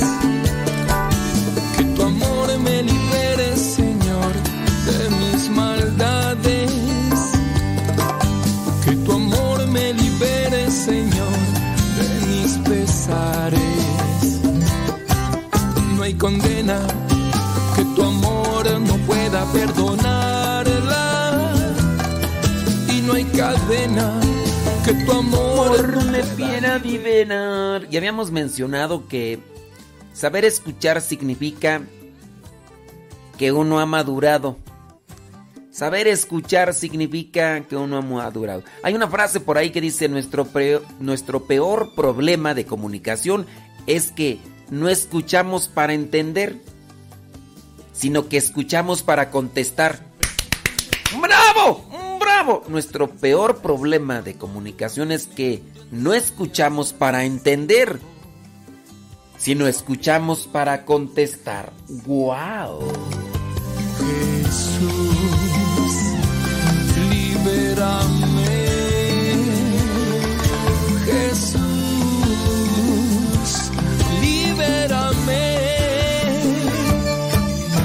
Tu amor me libere, Señor, de mis temores. Que tu amor me libere, Señor, de mis maldades. Que tu amor me libere, Señor, de mis pesares. No hay condena que tu amor no pueda perdonarla. Y no hay cadena que tu amor no pueda liberar. No pueda liberar. Oye, hablando de esto de saber escuchar, ¿no se dará lo mismo también a veces en el chat? Cuando se está diciendo algo y por estar queriendo escribir y estar mandando mensajes y querer estar ahí opinando o, decir si es cierto y... ¿No será también lo mismo tú? Que, estoy diciendo algo y- o se está compartiendo algo y ya me estoy adelantando para responder como que instintivamente así como para que, que los demás vean que, que- que yo también sé. No, no sé, es una idea que se me ocurre aquí ahorita. No,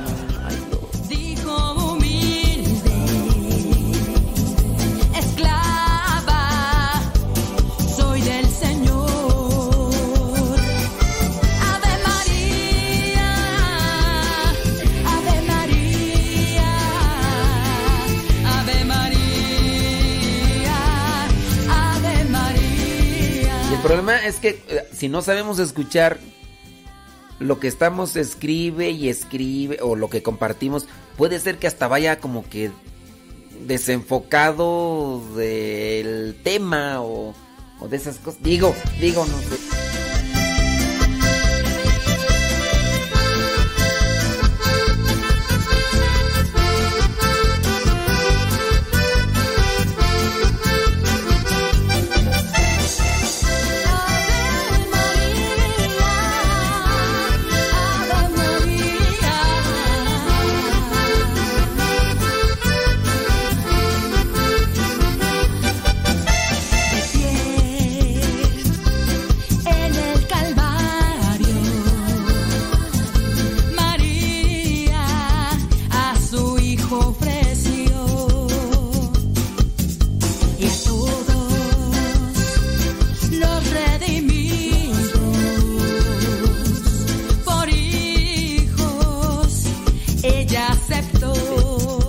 Ese rato se estaba. es- ese rato estaba cayéndose el internet, hombre. Don David, Tra- don David Trejo, ya perdóneme, don David Trejo. Don David Trejo, hombre. surgió el amor. Ave María, Ave María, Ave María, Ave María. Dice Juanita Lázaro que estamos todavía en invierno y tenemos clima de primavera. Híjole. O sea, ¿te imaginas que cuando lleguemos a ese tiempo de primavera que tengamos clima de invierno, puede ser. O que tengamos todavía un calor más extremo. Ay, Jesús.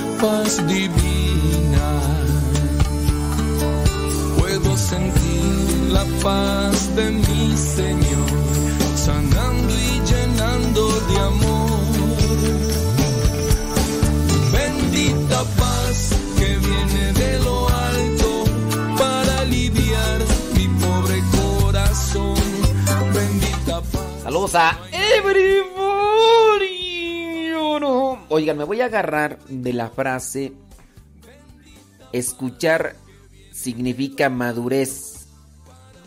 Escuchar significa madurez para tomar lo que vendría a ser una referencia de la madurez emocional. De la madurez emocional que, que todos necesitamos. A veces no la reflejamos, pero sí la necesitamos, sí. Sí, sí, sí. Decimos que somos maduros, pero más bien ya estamos podridos, más bien ¿cuál, maduros? Estamos todos podridos. Aquí dice, señales de madurez emocional. Para alcanzar la madurez emocional es muy importante que aprendamos a cerrar nuestras heridas y que no permitamos que nos impidan seguir creciendo. Deja de quejarte y actúa para cambiar las cosas. A la vida le hacen falta manuales. Hay guías para casi todo, menos para madurar. Si queremos hacerlo, no nos queda otro remedio que aprender por ensayo y error, ensayo y error. Por eso es importante estar atentos a las señales de madurez. La madurez emocional no es como la física. El cuerpo crece, se desarrolla y por supuesto envejece de forma inevitable con el paso de los años. Sin embargo, no podemos decir que los años tengan mucho que ver con la madurez emocional. Obviamente el paso del tiempo dice mucho sobre la cantidad de experiencias vividas y la forma de afrontarlas. Pero realmente esta relación no tiene por qué darse. Al final se trata de vivir mucho y de asumir gran parte de los aprendizajes que tenemos pendientes. Ahora, madurar significa que ha llegado un punto en tu vida en el que tienes la certeza de que el amor es más grande, que el amor es útil, que el amor es irreemplazable. Significa que cuando has llegado a la madurez, que no solo tienes la cabeza amueblada, sino también el corazón. Tener madurez significa que has aprendido a aceptar lo que viene y a fluir en la vida, que puedes incluso mirar a tu interior y trabajarte. Eso significa madurez y que eres capaz de gestionar tus emociones. Eso significa madurez. Pero en términos prácticos, ¿en qué destacan las personas emocionalmente maduras? ¿En qué destacan? ¿Cómo podrías distinguirlas? Bueno, te voy a dar una pauta. Una pauta para que tú identifiques si has trabajado en la madurez. Yo también lo voy a, yo también lo voy a revisar. Sí, yo porque me hace falta, me hace falta. Número uno, dejan ir para permitir llegar. Una persona madura sabe que no basta con un hasta luego o un quizás o un a lo mejor. Decir adiós es una parte importante en nuestras vidas para crecer y madurar.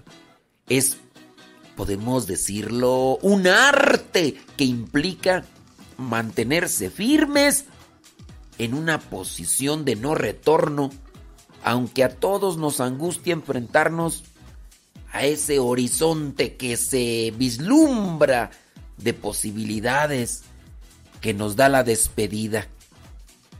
Saber madurar es decir, no sé si te vea, pero te vi y disfruté, fui feliz. Decir adiós duele, te obliga a cerrar la ventana para no volver a contemplar jamás sus vistas. Sin embargo, cuando estamos ante una causa que podría ser fatal, una causa perdida, hay que ser hábiles y gestionar bien nuestra salida. No sé, se me ocurre, por ejemplo, las personas que se han separado, que vivieron mucho tiempo juntos, que compartieron vida, cama, hijos y todo. Y se tienen que decir adiós. Aprender a decir adiós. Hay que respirar hondo y soltar. Cerrarle la ventana a la desilusión y al desencanto. Decir hasta luego solo contribuye a que sigamos sintiendo ese ardor tan frío y tan sofocante que no nos da tregua. ¿eh? Las personas maduras, fíjate, saben que la vida es mucho mejor si se vive en libertad, por lo que dejan marchar lo que no les pertenece y se permiten respetar su duelo para sanar sus heridas.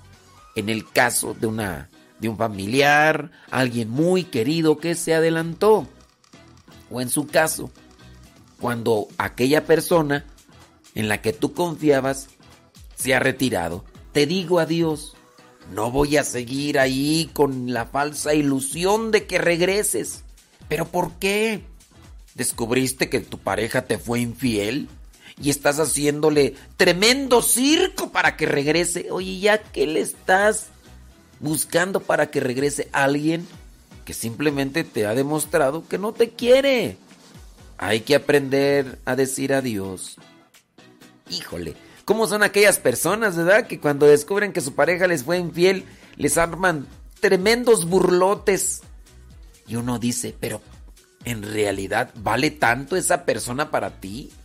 Que mira, o sea, hello. Pero bueno. Aquí hay que también ser comprensivos. Eso solamente denota una cosa. La persona no ha madurado. Sí, sabemos que los que maduran no son superhéroes ni su superheroínas. Son personas que no esperan abrir nuevas puertas para cerrar otras. No. Ya lo pasado, pasado. No me interesa. Todo quedó en el ayer. Ahí te va. Número dos. Las personas maduras no permiten que su pasado emocional arruine su presente. Es complicado no dejar que nuestras heridas emocionales condicionen quiénes somos o, cómo nos comportamos en un momento presente. De hecho, gran parte de la población está sometida a su pasado emocional. Tenemos la creencia errónea de que mirar el pasado es una pérdida de tiempo, que lo pasado se quedó en otra época y que no es necesario limpiar nuestro interior. De esta manera la suciedad se va acumulando y acumulando, creando una montaña de dolor emocional cada vez mayor. Es decir, es como si un alérgico al polvo metiese debajo de la alfombra el polvo de su casa porque cree que así no le afectará. Y así le pasa a aquellas personas que tienen problemas con las cosas del pasado, pero no hace nada por sacarlas. saben que eso les afecta porque le buscan y le buscan y le buscan y le buscan y le buscan. Si ya sabes qué es lo que te está haciendo daño, ¿por qué no buscas sacarlo? El hecho de descuidar nuestras vivencias y emociones ocasiona mucho dolor. Esto resta espacio a lo positivo y nos impide seguir avanzando. Las personas que han alcanzado cierto grado de madurez emocional son capaces de cerrar etapas, aunque saben que es un proceso duro que requiere de un esfuerzo que muchas veces cuesta realizar. Pero cuando lo han realizado, mm, se siente re bien. Número 3. La persona madura, si algo le molesta, acepta y cambia. Uy, pero ¿qué decir cuando la persona todavía no ha madurado? Y le dices, oye, esto no está bien. Oye, eso que dijiste no es correcto. Uy, no le hubieras dicho. Te empieza a sacar cosas que a lo mejor tú las has aceptado, o a lo mejor tú las tienes y son malas. Empieza a sacarte toda su galería que tiene de tus defectos con tal de quererte callar. Y ciertamente, a veces no hay necesidad de estar escuchando lo que a lo mejor tú ya reconoces y aceptas. Con que te esté nuevamente remarcando tus defectos, pues simplemente no se da una ayuda cuando tú solamente querías hacer notar a la otra persona. Es paradójico, pero solo podemos cambiar cuando aceptamos cómo somos. Las personas que llegan a comprender esto saben que la queja y la comodidad emocional solo nos introducen a un complejo y oscuro laberinto. Si tú eres de las personas que actúan más y se queja menos, entonces puede decir que estás creciendo emocionalmente. ¿Será? ¿Tú eres de las personas que actúan más y se quejan menos? Hay que darse el lujo de cometer errores y no culpabilizarse. Es un privilegio emocional con el que no cuenta mucha gente. Tenemos que aceptar nuestras limitaciones y trabajar para mejorarlas. Los errores y las insatisfacciones son oportunidades de crecimiento siempre y sin excepción. Pero esto llegará a tu vida solamente si ya eres maduro o si ya eres madura.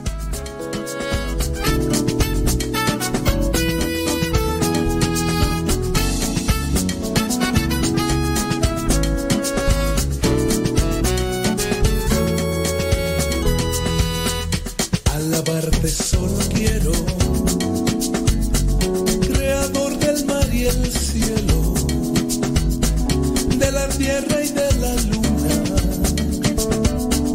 de las aves y del sol. Dueño eres del universo, de la flor y las montañas, de los ríos y las playas, del rocío y el color.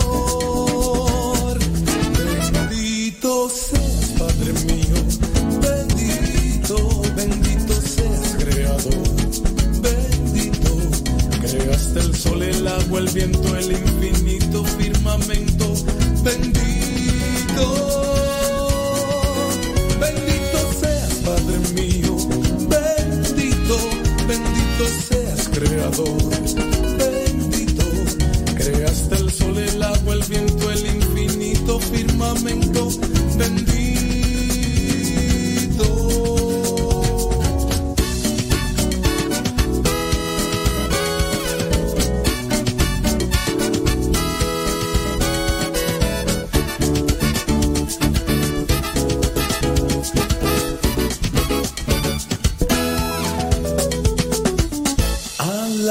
Hoy yo quiero,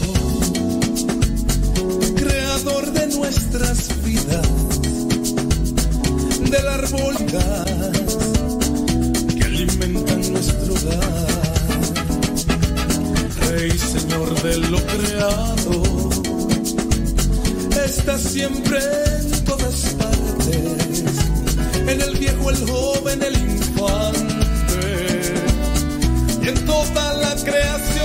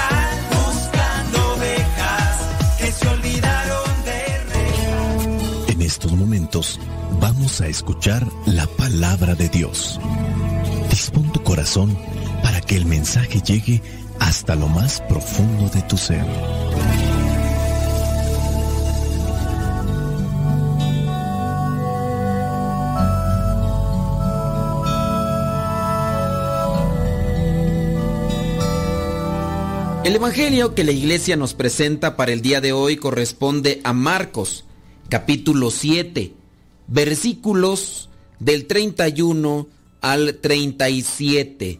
Dice así, Jesús volvió a salir de la región de Tiro y pasando por Sidón llegó al lago de Galilea, en pleno territorio de Decápolis. Allí le llevaron un sordo y un tartamudo y le pidieron que pusiera su mano sobre él. Jesús se lo llevó a un lado, aparte de la gente, le metió los dedos en los oídos y con saliva le tocó la lengua.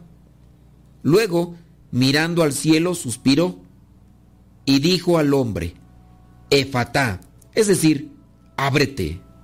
Al momento los oídos del sordo se abrieron y se le desató la lengua y pudo hablar bien.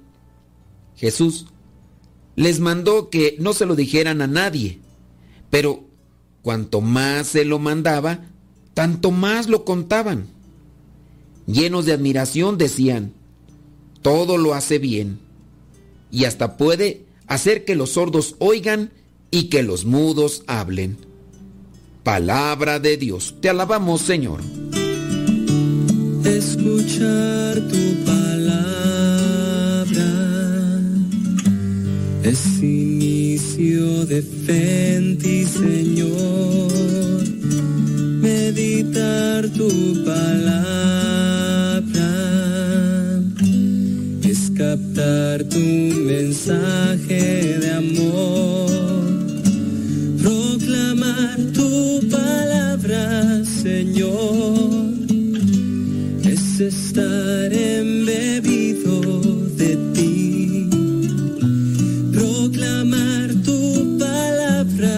Señor, es dar testimonio de ti, mi Dios.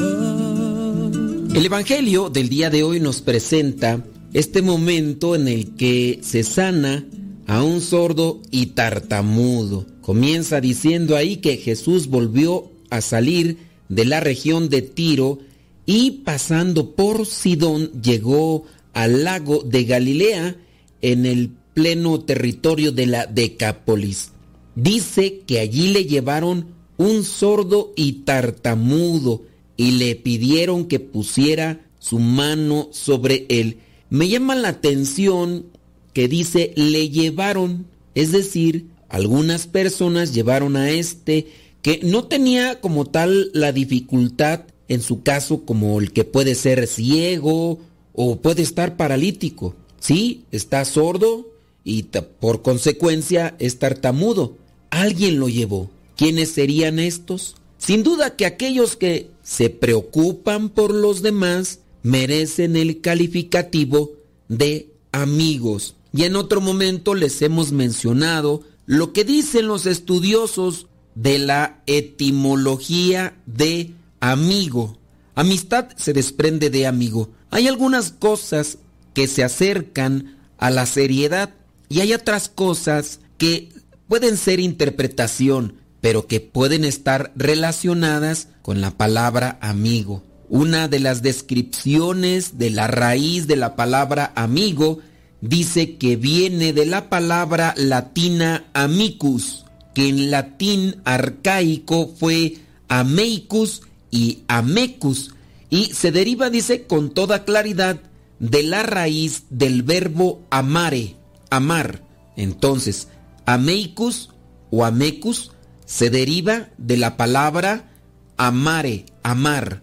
Amicus y amica son los relacionados con el amor, aquellos que te aman. Y su contrario es inmicus, enemigo. Entonces, sabemos que el que es amigo o busca ser amigo es el que busca amar. Esa es una descripción que yo encontré que viene a ser seria con relación a la etimología, la raíz de la palabra.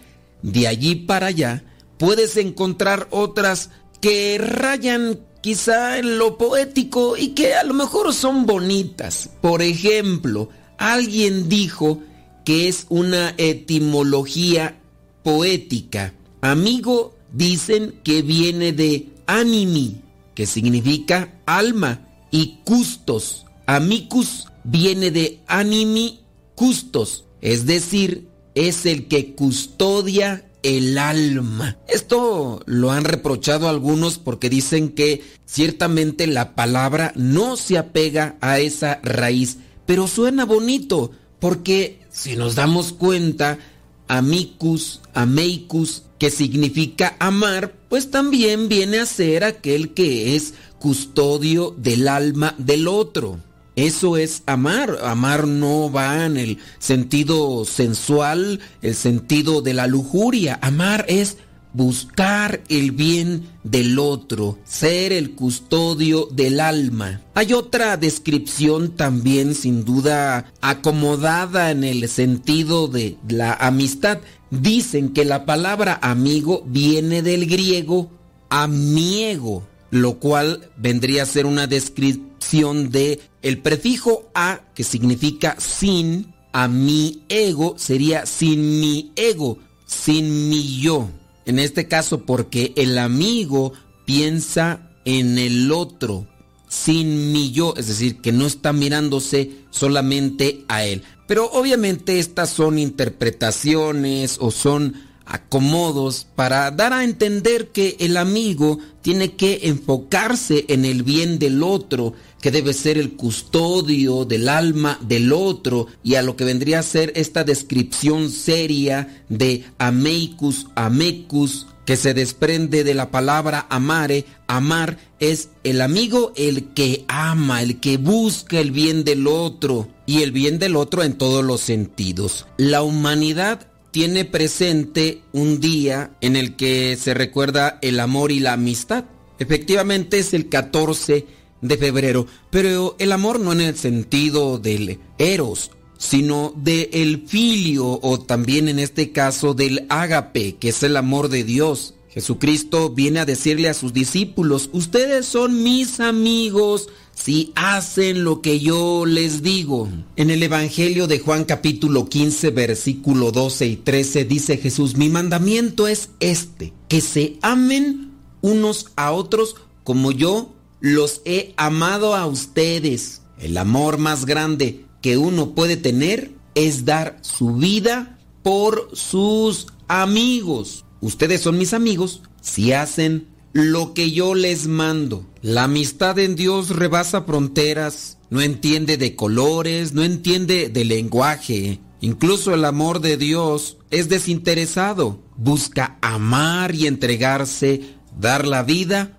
por sus amigos. Regresando a ser custodios del alma, regresando a esto de amar, ¿quiénes son estos que llevan a este que está sordo y tartamudo? Le pidieron a Jesús que pusiera su mano sobre él. Jesús se lo lleva a un lado, aparte de la gente. Todos necesitamos de ese momento a solas con Jesús. Todos necesitamos buscar ese diálogo atento con Él aparte. Muy bien la oración comunitaria, muy bien la oración en fraternidad, pero también necesitamos de esa cercanía a solas con Jesús. Y entonces se lleva Jesús aparte a este hombre. Después vienen unos signos físicos. En otro momento Jesús ha tocado con su mano a los enfermos, los ha levantado con su mano. Hoy dice que metió los dedos en los oídos y con saliva le tocó la lengua. Jesucristo pudiera haber curado a este hombre sin necesidad de estos signos externos, pero la oración también está acompañada de esos signos externos como el arrodillarnos, el sentarnos, el mismo santiguarnos, que son signos que acompañan ese diálogo que se puede tener con Dios. Estos signos externos están acompañados de una palabra, efatá, que quiere decir ábrete. Jesús, cuando está pronunciando esta palabra, está mirando al cielo y al mismo tiempo suspiró. A veces nosotros queremos todo fácil, se nos olvidan los signos, o a veces cuando los hacemos somos presurosos, sin tacto. Parece ser que nos van correteando, tenemos apuración, no nos deleitamos en esa manera de relacionarnos con nuestro Dios. Jesús, incluso en este momento de oración, de cercanía con aquel que tiene esta situación difícil en su cuerpo, lo lleva aparte. Le toca la lengua, le toca los oídos, después mira al cielo y suspira. Cuando nosotros vemos a una persona con estas características podemos decir, tiene piedad. La piedad nos ayuda a ahondar más en esa oración que necesitamos. Pidámosle a Dios que seamos más piadosos para que también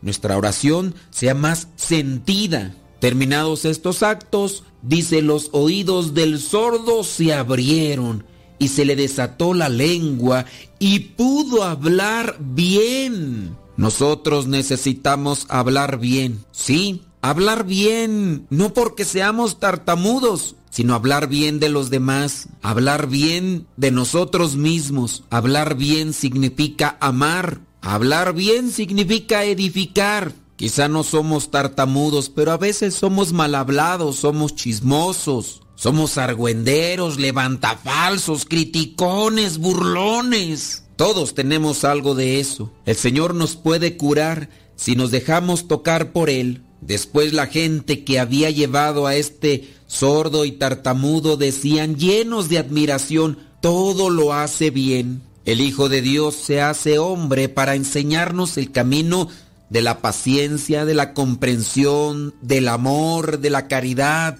Nos enseña cómo ser verdaderamente amigos. Él todo lo hace bien. Nosotros fuimos creados a su imagen y semejanza, pero con el tiempo nos hemos intoxicado, con el tiempo nos hemos echado a perder. Oh Señor, tócanos para que se nos abran los oídos y poder escuchar tu palabra, escuchar los consejos, escuchar las correcciones que nos haces, ya sea por medio de nuestros familiares, nuestros conocidos, por aquellas personas que siempre nos transmiten una palabra. Pero nosotros somos sordos. Ábrenos los oídos, Señor, para escuchar esa palabra que transforma. Tócanos la boca, tócanos la lengua, así como lo hiciste con este tartamudo, así como lo hiciste también con el profeta Isaías para que se purificaran sus labios. Todo lo haces bien, Señor. Nos ponemos en tus manos para que nos reacomodes en los pensamientos, nos reacomodes en las actitudes y en las palabras,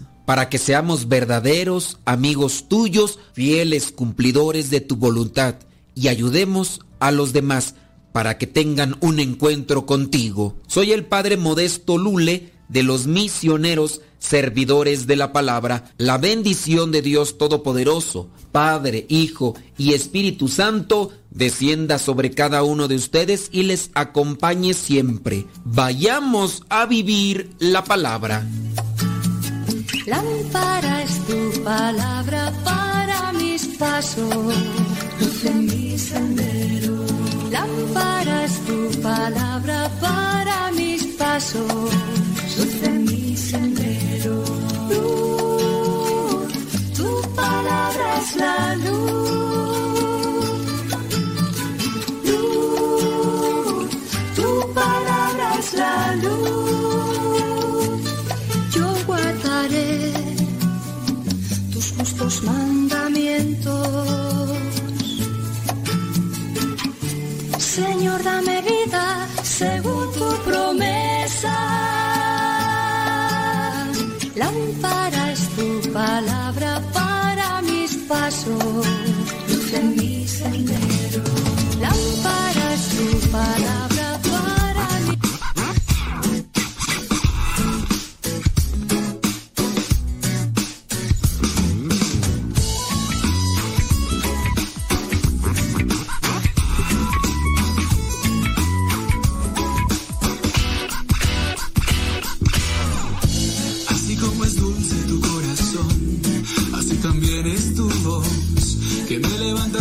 en la madrugada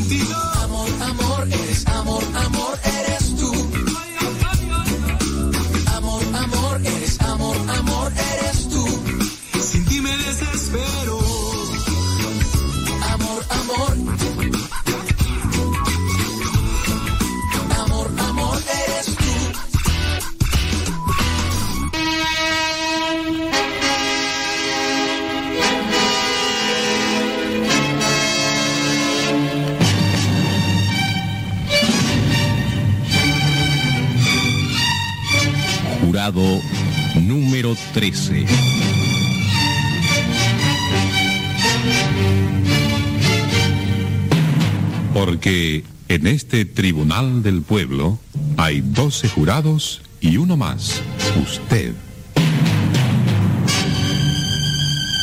A continuación, esta emisora transmite directamente desde San Gregorio, donde continúa sesionando el Tribunal del Pueblo. Cuando el proceso a Laura Esteves ya parecía resuelto y el jurado se aprestaba a declararla inocente e incluso a felicitarla por su obra, ha surgido una nueva acusación contra ella. El tribunal ha reabierto el proceso y otra vez tenemos a la maestra de San Gregorio en el banquillo de los acusados. El Tribunal del Pueblo está sesionando. Declaro abierta la audiencia especial solicitada por la acusación.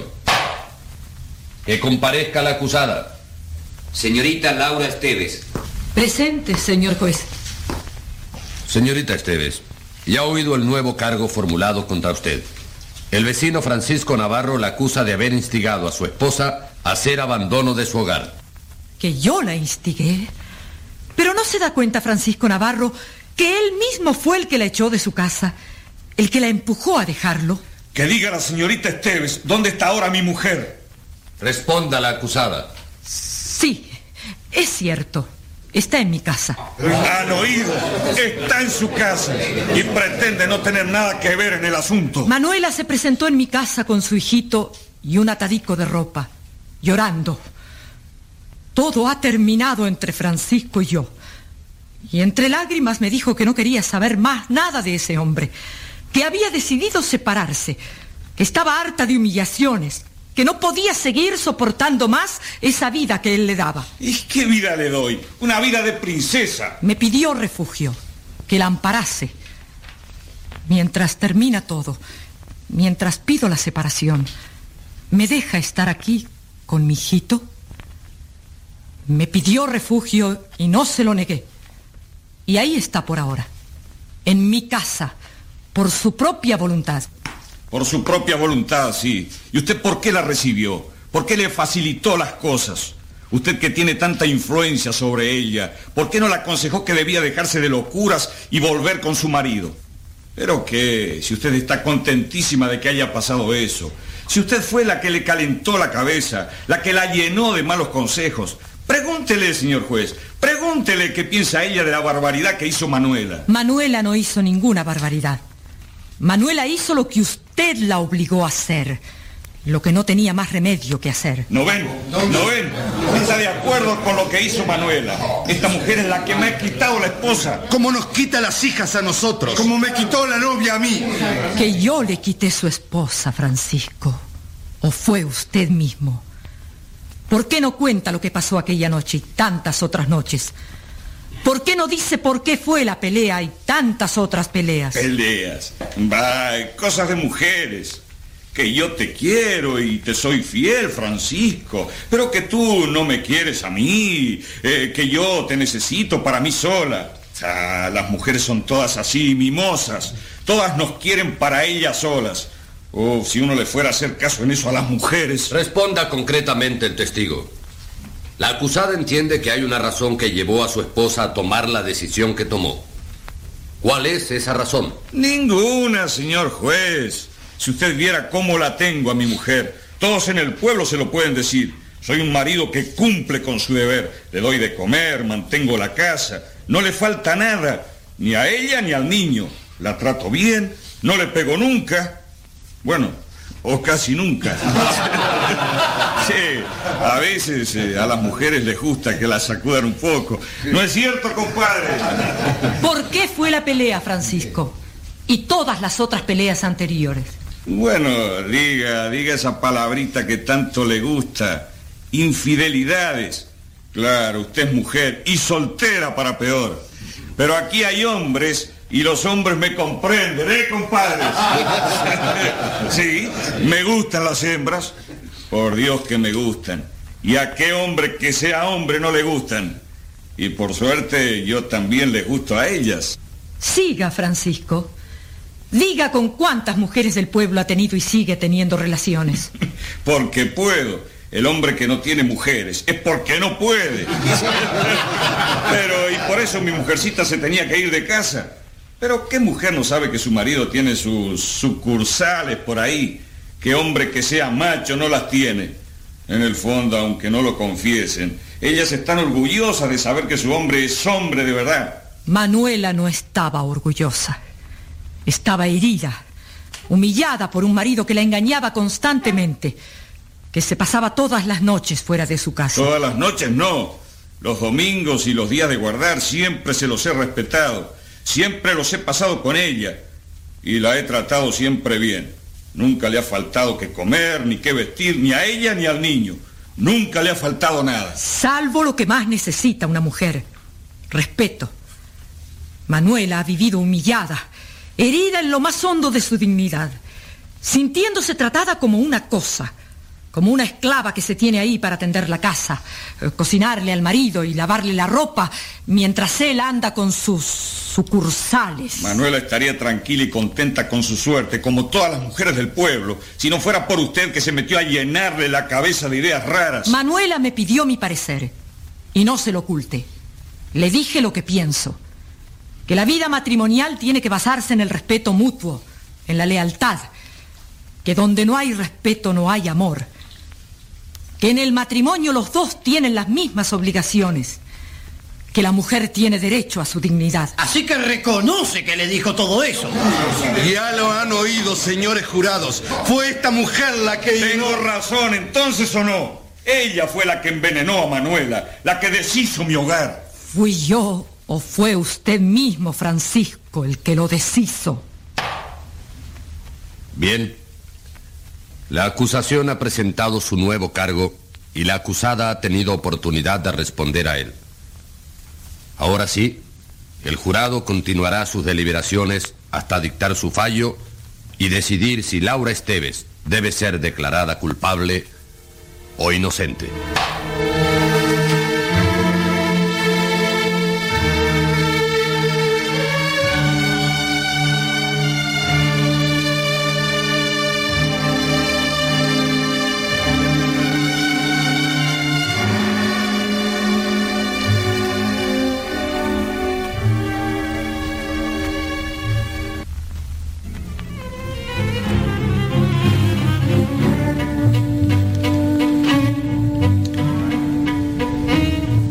Nuevamente el jurado deliberando.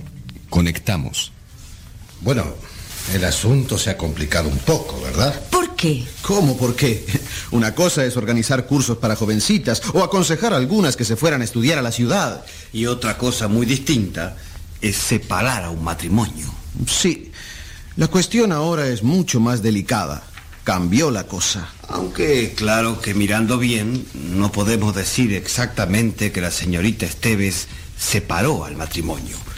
Fue la esposa la que, por su propia voluntad, decidió dejar a su marido. Sí, pero si la maestra no la hubiese aconsejado, si no la hubiese apoyado. Sí, eso es cierto. Sin la presencia de la maestra, lo más probable es que Manuela todavía estaría en su casa. Sufriendo un poco, tal vez, amargándose por la conducta de Francisco, pero soportando como soportan tantas mujeres. Sí, eso para mí está claro. Sin la intervención de la señorita Esteves, Manuela jamás hubiera dado ese paso. Pero ustedes parecen olvidarse de lo principal. ¿Por qué dio ese paso Manuela? Eso. Los vengo oyendo desde el principio y- y estoy asombrada de la forma en que ustedes plantean las cosas. Vamos a lo principal. Manuela, ¿tenía razones o no para querer separarse de Francisco? Un hombre que él mismo lo confiesa. Anda con cuantas mujeres le salen al paso. Y hasta se jacta de sus conquistas. Un hombre que pasa todas las noches fuera de su casa. Bueno, todas las noches no. Los domingos y días de guardar siempre los pasa con su mujer. Hay que confesar que en medio de todo es simpático ese Francisco. De veras, qué tipo pintoresco. El hombre que no tiene mujeres es porque no puede. Y la situación de esa esposa que queda en casa engañada, humillada, insultada, ¿también les parece graciosa? Sí, eso es verdad. En eso hay que reconocer que la señorita tiene un poco de razón. Un poco, nada más. Una aventurita de vez en cuando todavía vaya y pase. ¿Qué marido no la tiene? Pero a este Francisco parece que ya se le iba un poco la mano. Para mí, Todo hombre que engaña a su esposa, todo hombre casado que anda teniendo aventuras por ahí, perdió todo derecho al cariño y al respeto de su esposa. Bueno, bueno, no exageremos tampoco. No hagamos tragedias. No es para tanto. Usted perdone, señora, pero hablemos claro. ¿Qué hombre no tiene sus sucursales, como dice Francisco? ¿Qué hombre no se tira su canita al aire de vez en cuando? Si todas las mujeres se lo tomaran a la tremenda como Manuela y se fueran de su casa por eso, ya no quedaría una sola mujer en su casa en todo el país. En todo el país, en todo el mundo. De modo que para ustedes la infidelidad conyugal... No usemos palabras de melodrama. Infidelidad. Pero si es lo más normal del mundo. Si desde que el mundo es mundo, el hombre tiene su esposa en su casa y fuera de su casa sus eh, sucursales. Porque para eso es hombre. ¿Y qué tiene de grave? ¿Qué pasa? Nada. El hombre sigue manteniendo su hogar, cumpliendo con sus deberes, sigue siendo un buen esposo. Dígame, señor Bedoya, usted es casado, ¿no es cierto? Sí. ¿Y si su esposa le fuera infiel? Si ella también se decidiera a tener su sucursal. Ah, no, un momentito. Eso es completamente distinto. ¿Por qué distinto? ¿Por qué la mujer tiene la obligación de ser fiel y el hombre no? La mujer infiel. Eso sería inaceptable. Sería el descalabro. ¿Cómo va a ser infiel la mujer estando de por medio el problema de los hijos? Claro. Piensa en las consecuencias, la maternidad, los embarazos. Y luego, ¿qué sería del hogar? ¿Qué sería de los hijos? De modo que la mujer no puede, pero el hombre sí. Porque la situación es distinta. Para la mujer hay un impedimento biológico, digamos. Además, la mujer tiene un sentido del amor muy diferente al del hombre. Busca algo mucho más profundo que el puro sexo que el puro placer. Quiere decir que el hombre sí busca en la mujer nada más que eso. El puro sexo, el puro objeto de placer. No, por supuesto que busca también otras cosas, pero es distinto. El hombre es aventurero por naturaleza, y eso no es un defecto, es humano, es su constitución. El hombre ya nace así. En el fondo es como dice Francisco, el hombre que no tiene aventuritas o es por falta de plata o por falta de virilidad porque no es hombre de veras. El hombre puede ser buen marido, cumplir con su hogar, querer a su mujer y al mismo tiempo... En cambio, nadie puede aceptar que la mujer se degrade, porque todo hombre lleva en sí la imagen de su madre. Y ustedes eran los que no tenían prejuicios. Los que decían que los habitantes de San Gregorio eran unos ignorantes, unos atrasados que vivían en la Edad Media los que proclamaban que para ustedes la mujer está a la par del hombre en todo. Y bastó que escarbáramos un poquito para que todos sus prejuicios salieran a luz. Toda esa supuesta amplitud de ustedes era puro barniz. A pesar de todo lo que digan de boca para afuera, ustedes siguen con la mentalidad de siempre, del hombre dueño y señor. Siguen instalados en su machismo en esa filosofía cómoda que se han fabricado para poder hacer lo que se les da la gana, mientras la mujer tiene que aguantarlo todo, soportarlo todo. Seguir ahí sumisa, atendiéndoles la casa, haciéndoles la comida, lavándoles la ropa sucia, mientras ustedes andan con sus sucursales por ahí. Oiga, señora, pero usted no estará defendiendo el derecho de la mujer a ser infiel, supongo. No, por supuesto que no, al contrario. Yo creo que los dos tienen que serse fieles, tanto la mujer como el hombre. Pero ustedes se encuentran que la mujer tiene la sagrada obligación de ser fiel. Y en cambio el hombre puede hacer lo que se le da la gana. Y ustedes eran los modernos, los amplios, los que no tenían prejuicios. Y se reían de estos hombres brutos de San Gregorio que no dejan estudiar a sus hijas. Ustedes no tenían prejuicios. Ustedes reconocían la total igualdad de la mujer. Pero cuando se trató de elegir presidente del jurado, Aquí hay varias mujeres, inteligentes, capaces. Yo propuse una para presidenta y ni me escucharon. El presidente tenía que ser un hombre. Y en la discusión del otro día, la señora de Castillo habló, dijo cosas inteligentes y nadie le prestó atención. Y después un hombre salió proponiendo exactamente las mismas cosas, hasta con las mismas palabras. Y entonces sí, todos lo elogiaron y lo felicitaron. Y se trató de elegir al redactor del fallo y se eligió a un hombre. La propuesta de elegir a una mujer ni se tuvo en cuenta. Para lo único que eligieron a una mujer es para hacerles de secretaria, para copiarles el fallo con linda letra. Pero ustedes no tienen prejuicios. Ustedes reconocen los derechos y la igualdad de la mujer. Y ahora, frente al problema de esa mujer que se fue de su casa, harta de las infidelidades de su marido, afloran toda clase de argumentos falaces. La sagrada imagen de la madre. Hmm. Qué lindo es eso, ¿eh? Qué cómodo. Pero ningún hombre se acuerda de la sagrada imagen de su madre cuando engaña a su mujer o cuando seduce y empuja la perdición a una muchacha. La mujer tiene que soportarlo todo y quedarse en su casa cuidando a los hijos. Pero él puede tener sus sucursales, porque él es distinto. Si ella tiene un desliz, es un escándalo, un pecado. Es una loca, una cualquiera. En él, en cambio, es una gracia, una aventurita simpática y divertida que se cuenta entre risitas y guiñando el ojo. Claro. Y además la mujer tiene el impedimento de las consecuencias, del embarazo. Pero ¿quién las embaraza? ¿Quiénes andan sembrando hijos naturales por todo el país? En la mujer es un pecado, una falta gravísima. En el hombre, una demostración de virilidad, de hombría, de que es macho, de que puede. Y ustedes eran los que decían que solo en un pueblucho como este pueden quedar todavía prejuicios contra la mujer. Los que decían que ya en la ciudad no quedan hombres así, hombres que sigan pensando que la mujer es inferior, esclava del hombre, sometida al hombre. Que no lo digan, puede ser. Ya no queda bien decirlo. Pero en el fondo lo siguen pensando. Y en cuanto se los rasca un poquito, ahí salta el prejuicio. Ahí salta el hombre amo y señor. Bueno, pero ¿no les parece que nos estamos yendo del tema? Después de todo, aquí no estamos para discutir sobre el problema del hombre y la mujer, sino para decidir si la acusada es culpable o inocente. Nos quedan pocos minutos para decidir nuestro fallo. Sí, sí, al tema. Hay que discutir el fallo.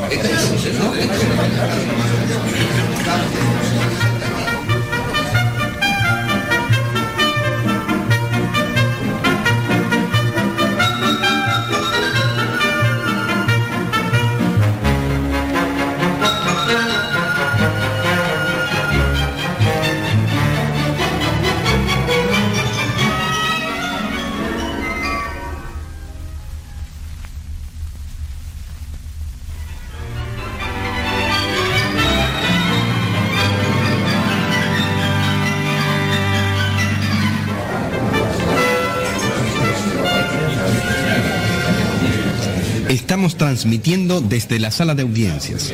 El pueblo de San Gregorio aguarda con gran expectativa el fallo. Atención, aquí entra el jurado. Señor presidente del jurado, ¿ya han llegado a un veredicto? Sí, señor juez. ¿Por unanimidad? No, señor juez. No ha habido unanimidad. Además, se han registrado algunas abstenciones. Varios han votado en blanco. Pero con todo hay un fallo por mayoría. Bien. ¿Cuál es? El jurado, por mayoría, declara a la acusada inocente. ¿Cómo inocente? Esto no puede ser. Entonces, ¿no la van a echar del pueblo? Vamos a tener que seguir soportando que nos eche a perder a nuestras hijas. ¿Me permite, señor juez? Agradezco al jurado su fallo. Pero quiero decirles a mis acusadores que se queden tranquilos. Lo mismo me voy del pueblo. Aunque me hayan declarado inocente, me doy cuenta de que en este clima de hostilidad no puedo seguir viviendo ni trabajando. No, señorita Laura. Usted no nos puede dejar. Si usted se va del pueblo, ¿qué será de nosotras? Todo volverá a ser como antes. No te preocupes, Teresa. Me voy. Pero la semilla que eché ya está sembrada. Ya nada volverá a ser como antes.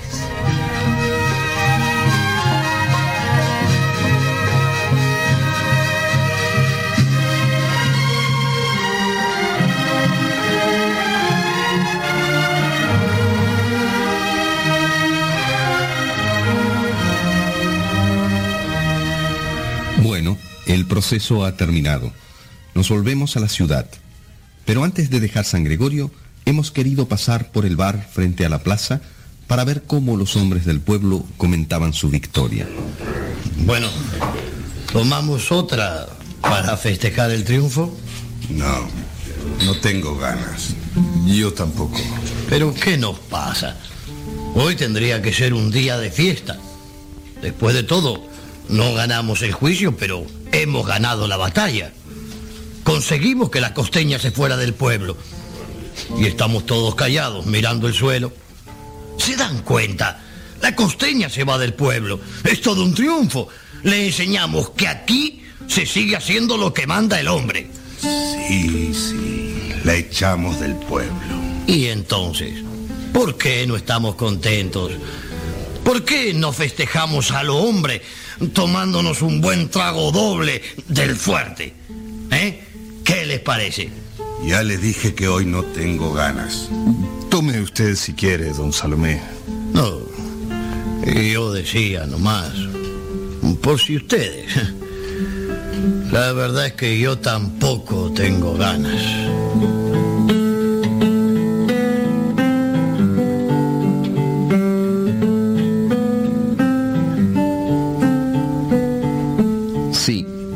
Ya todos nos estamos aprontando para dejar San Gregorio. El juez, los jurados. Bueno, dentro de unos minutos al tren. Qué bueno.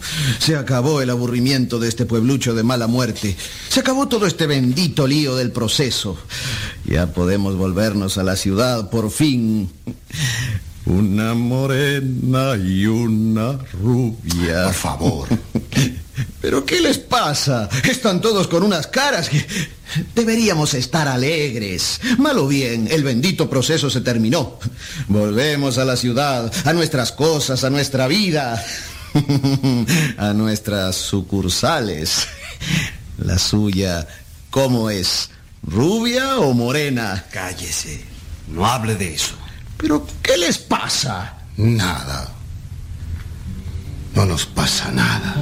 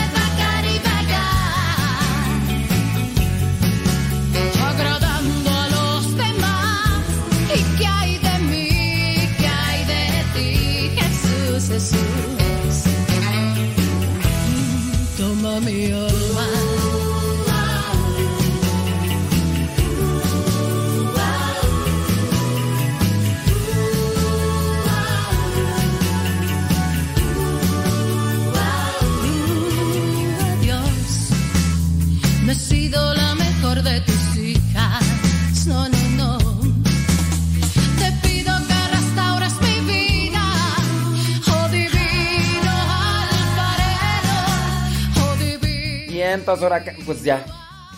Ahí terminó. Este episodio de La maestra de San Gregorio. Así que nos el lunes programamos otra. Hacemos el corte, hacemos el corte. Ahí en Facebook, en YouTube, pásese, pásese a Radio Sepa.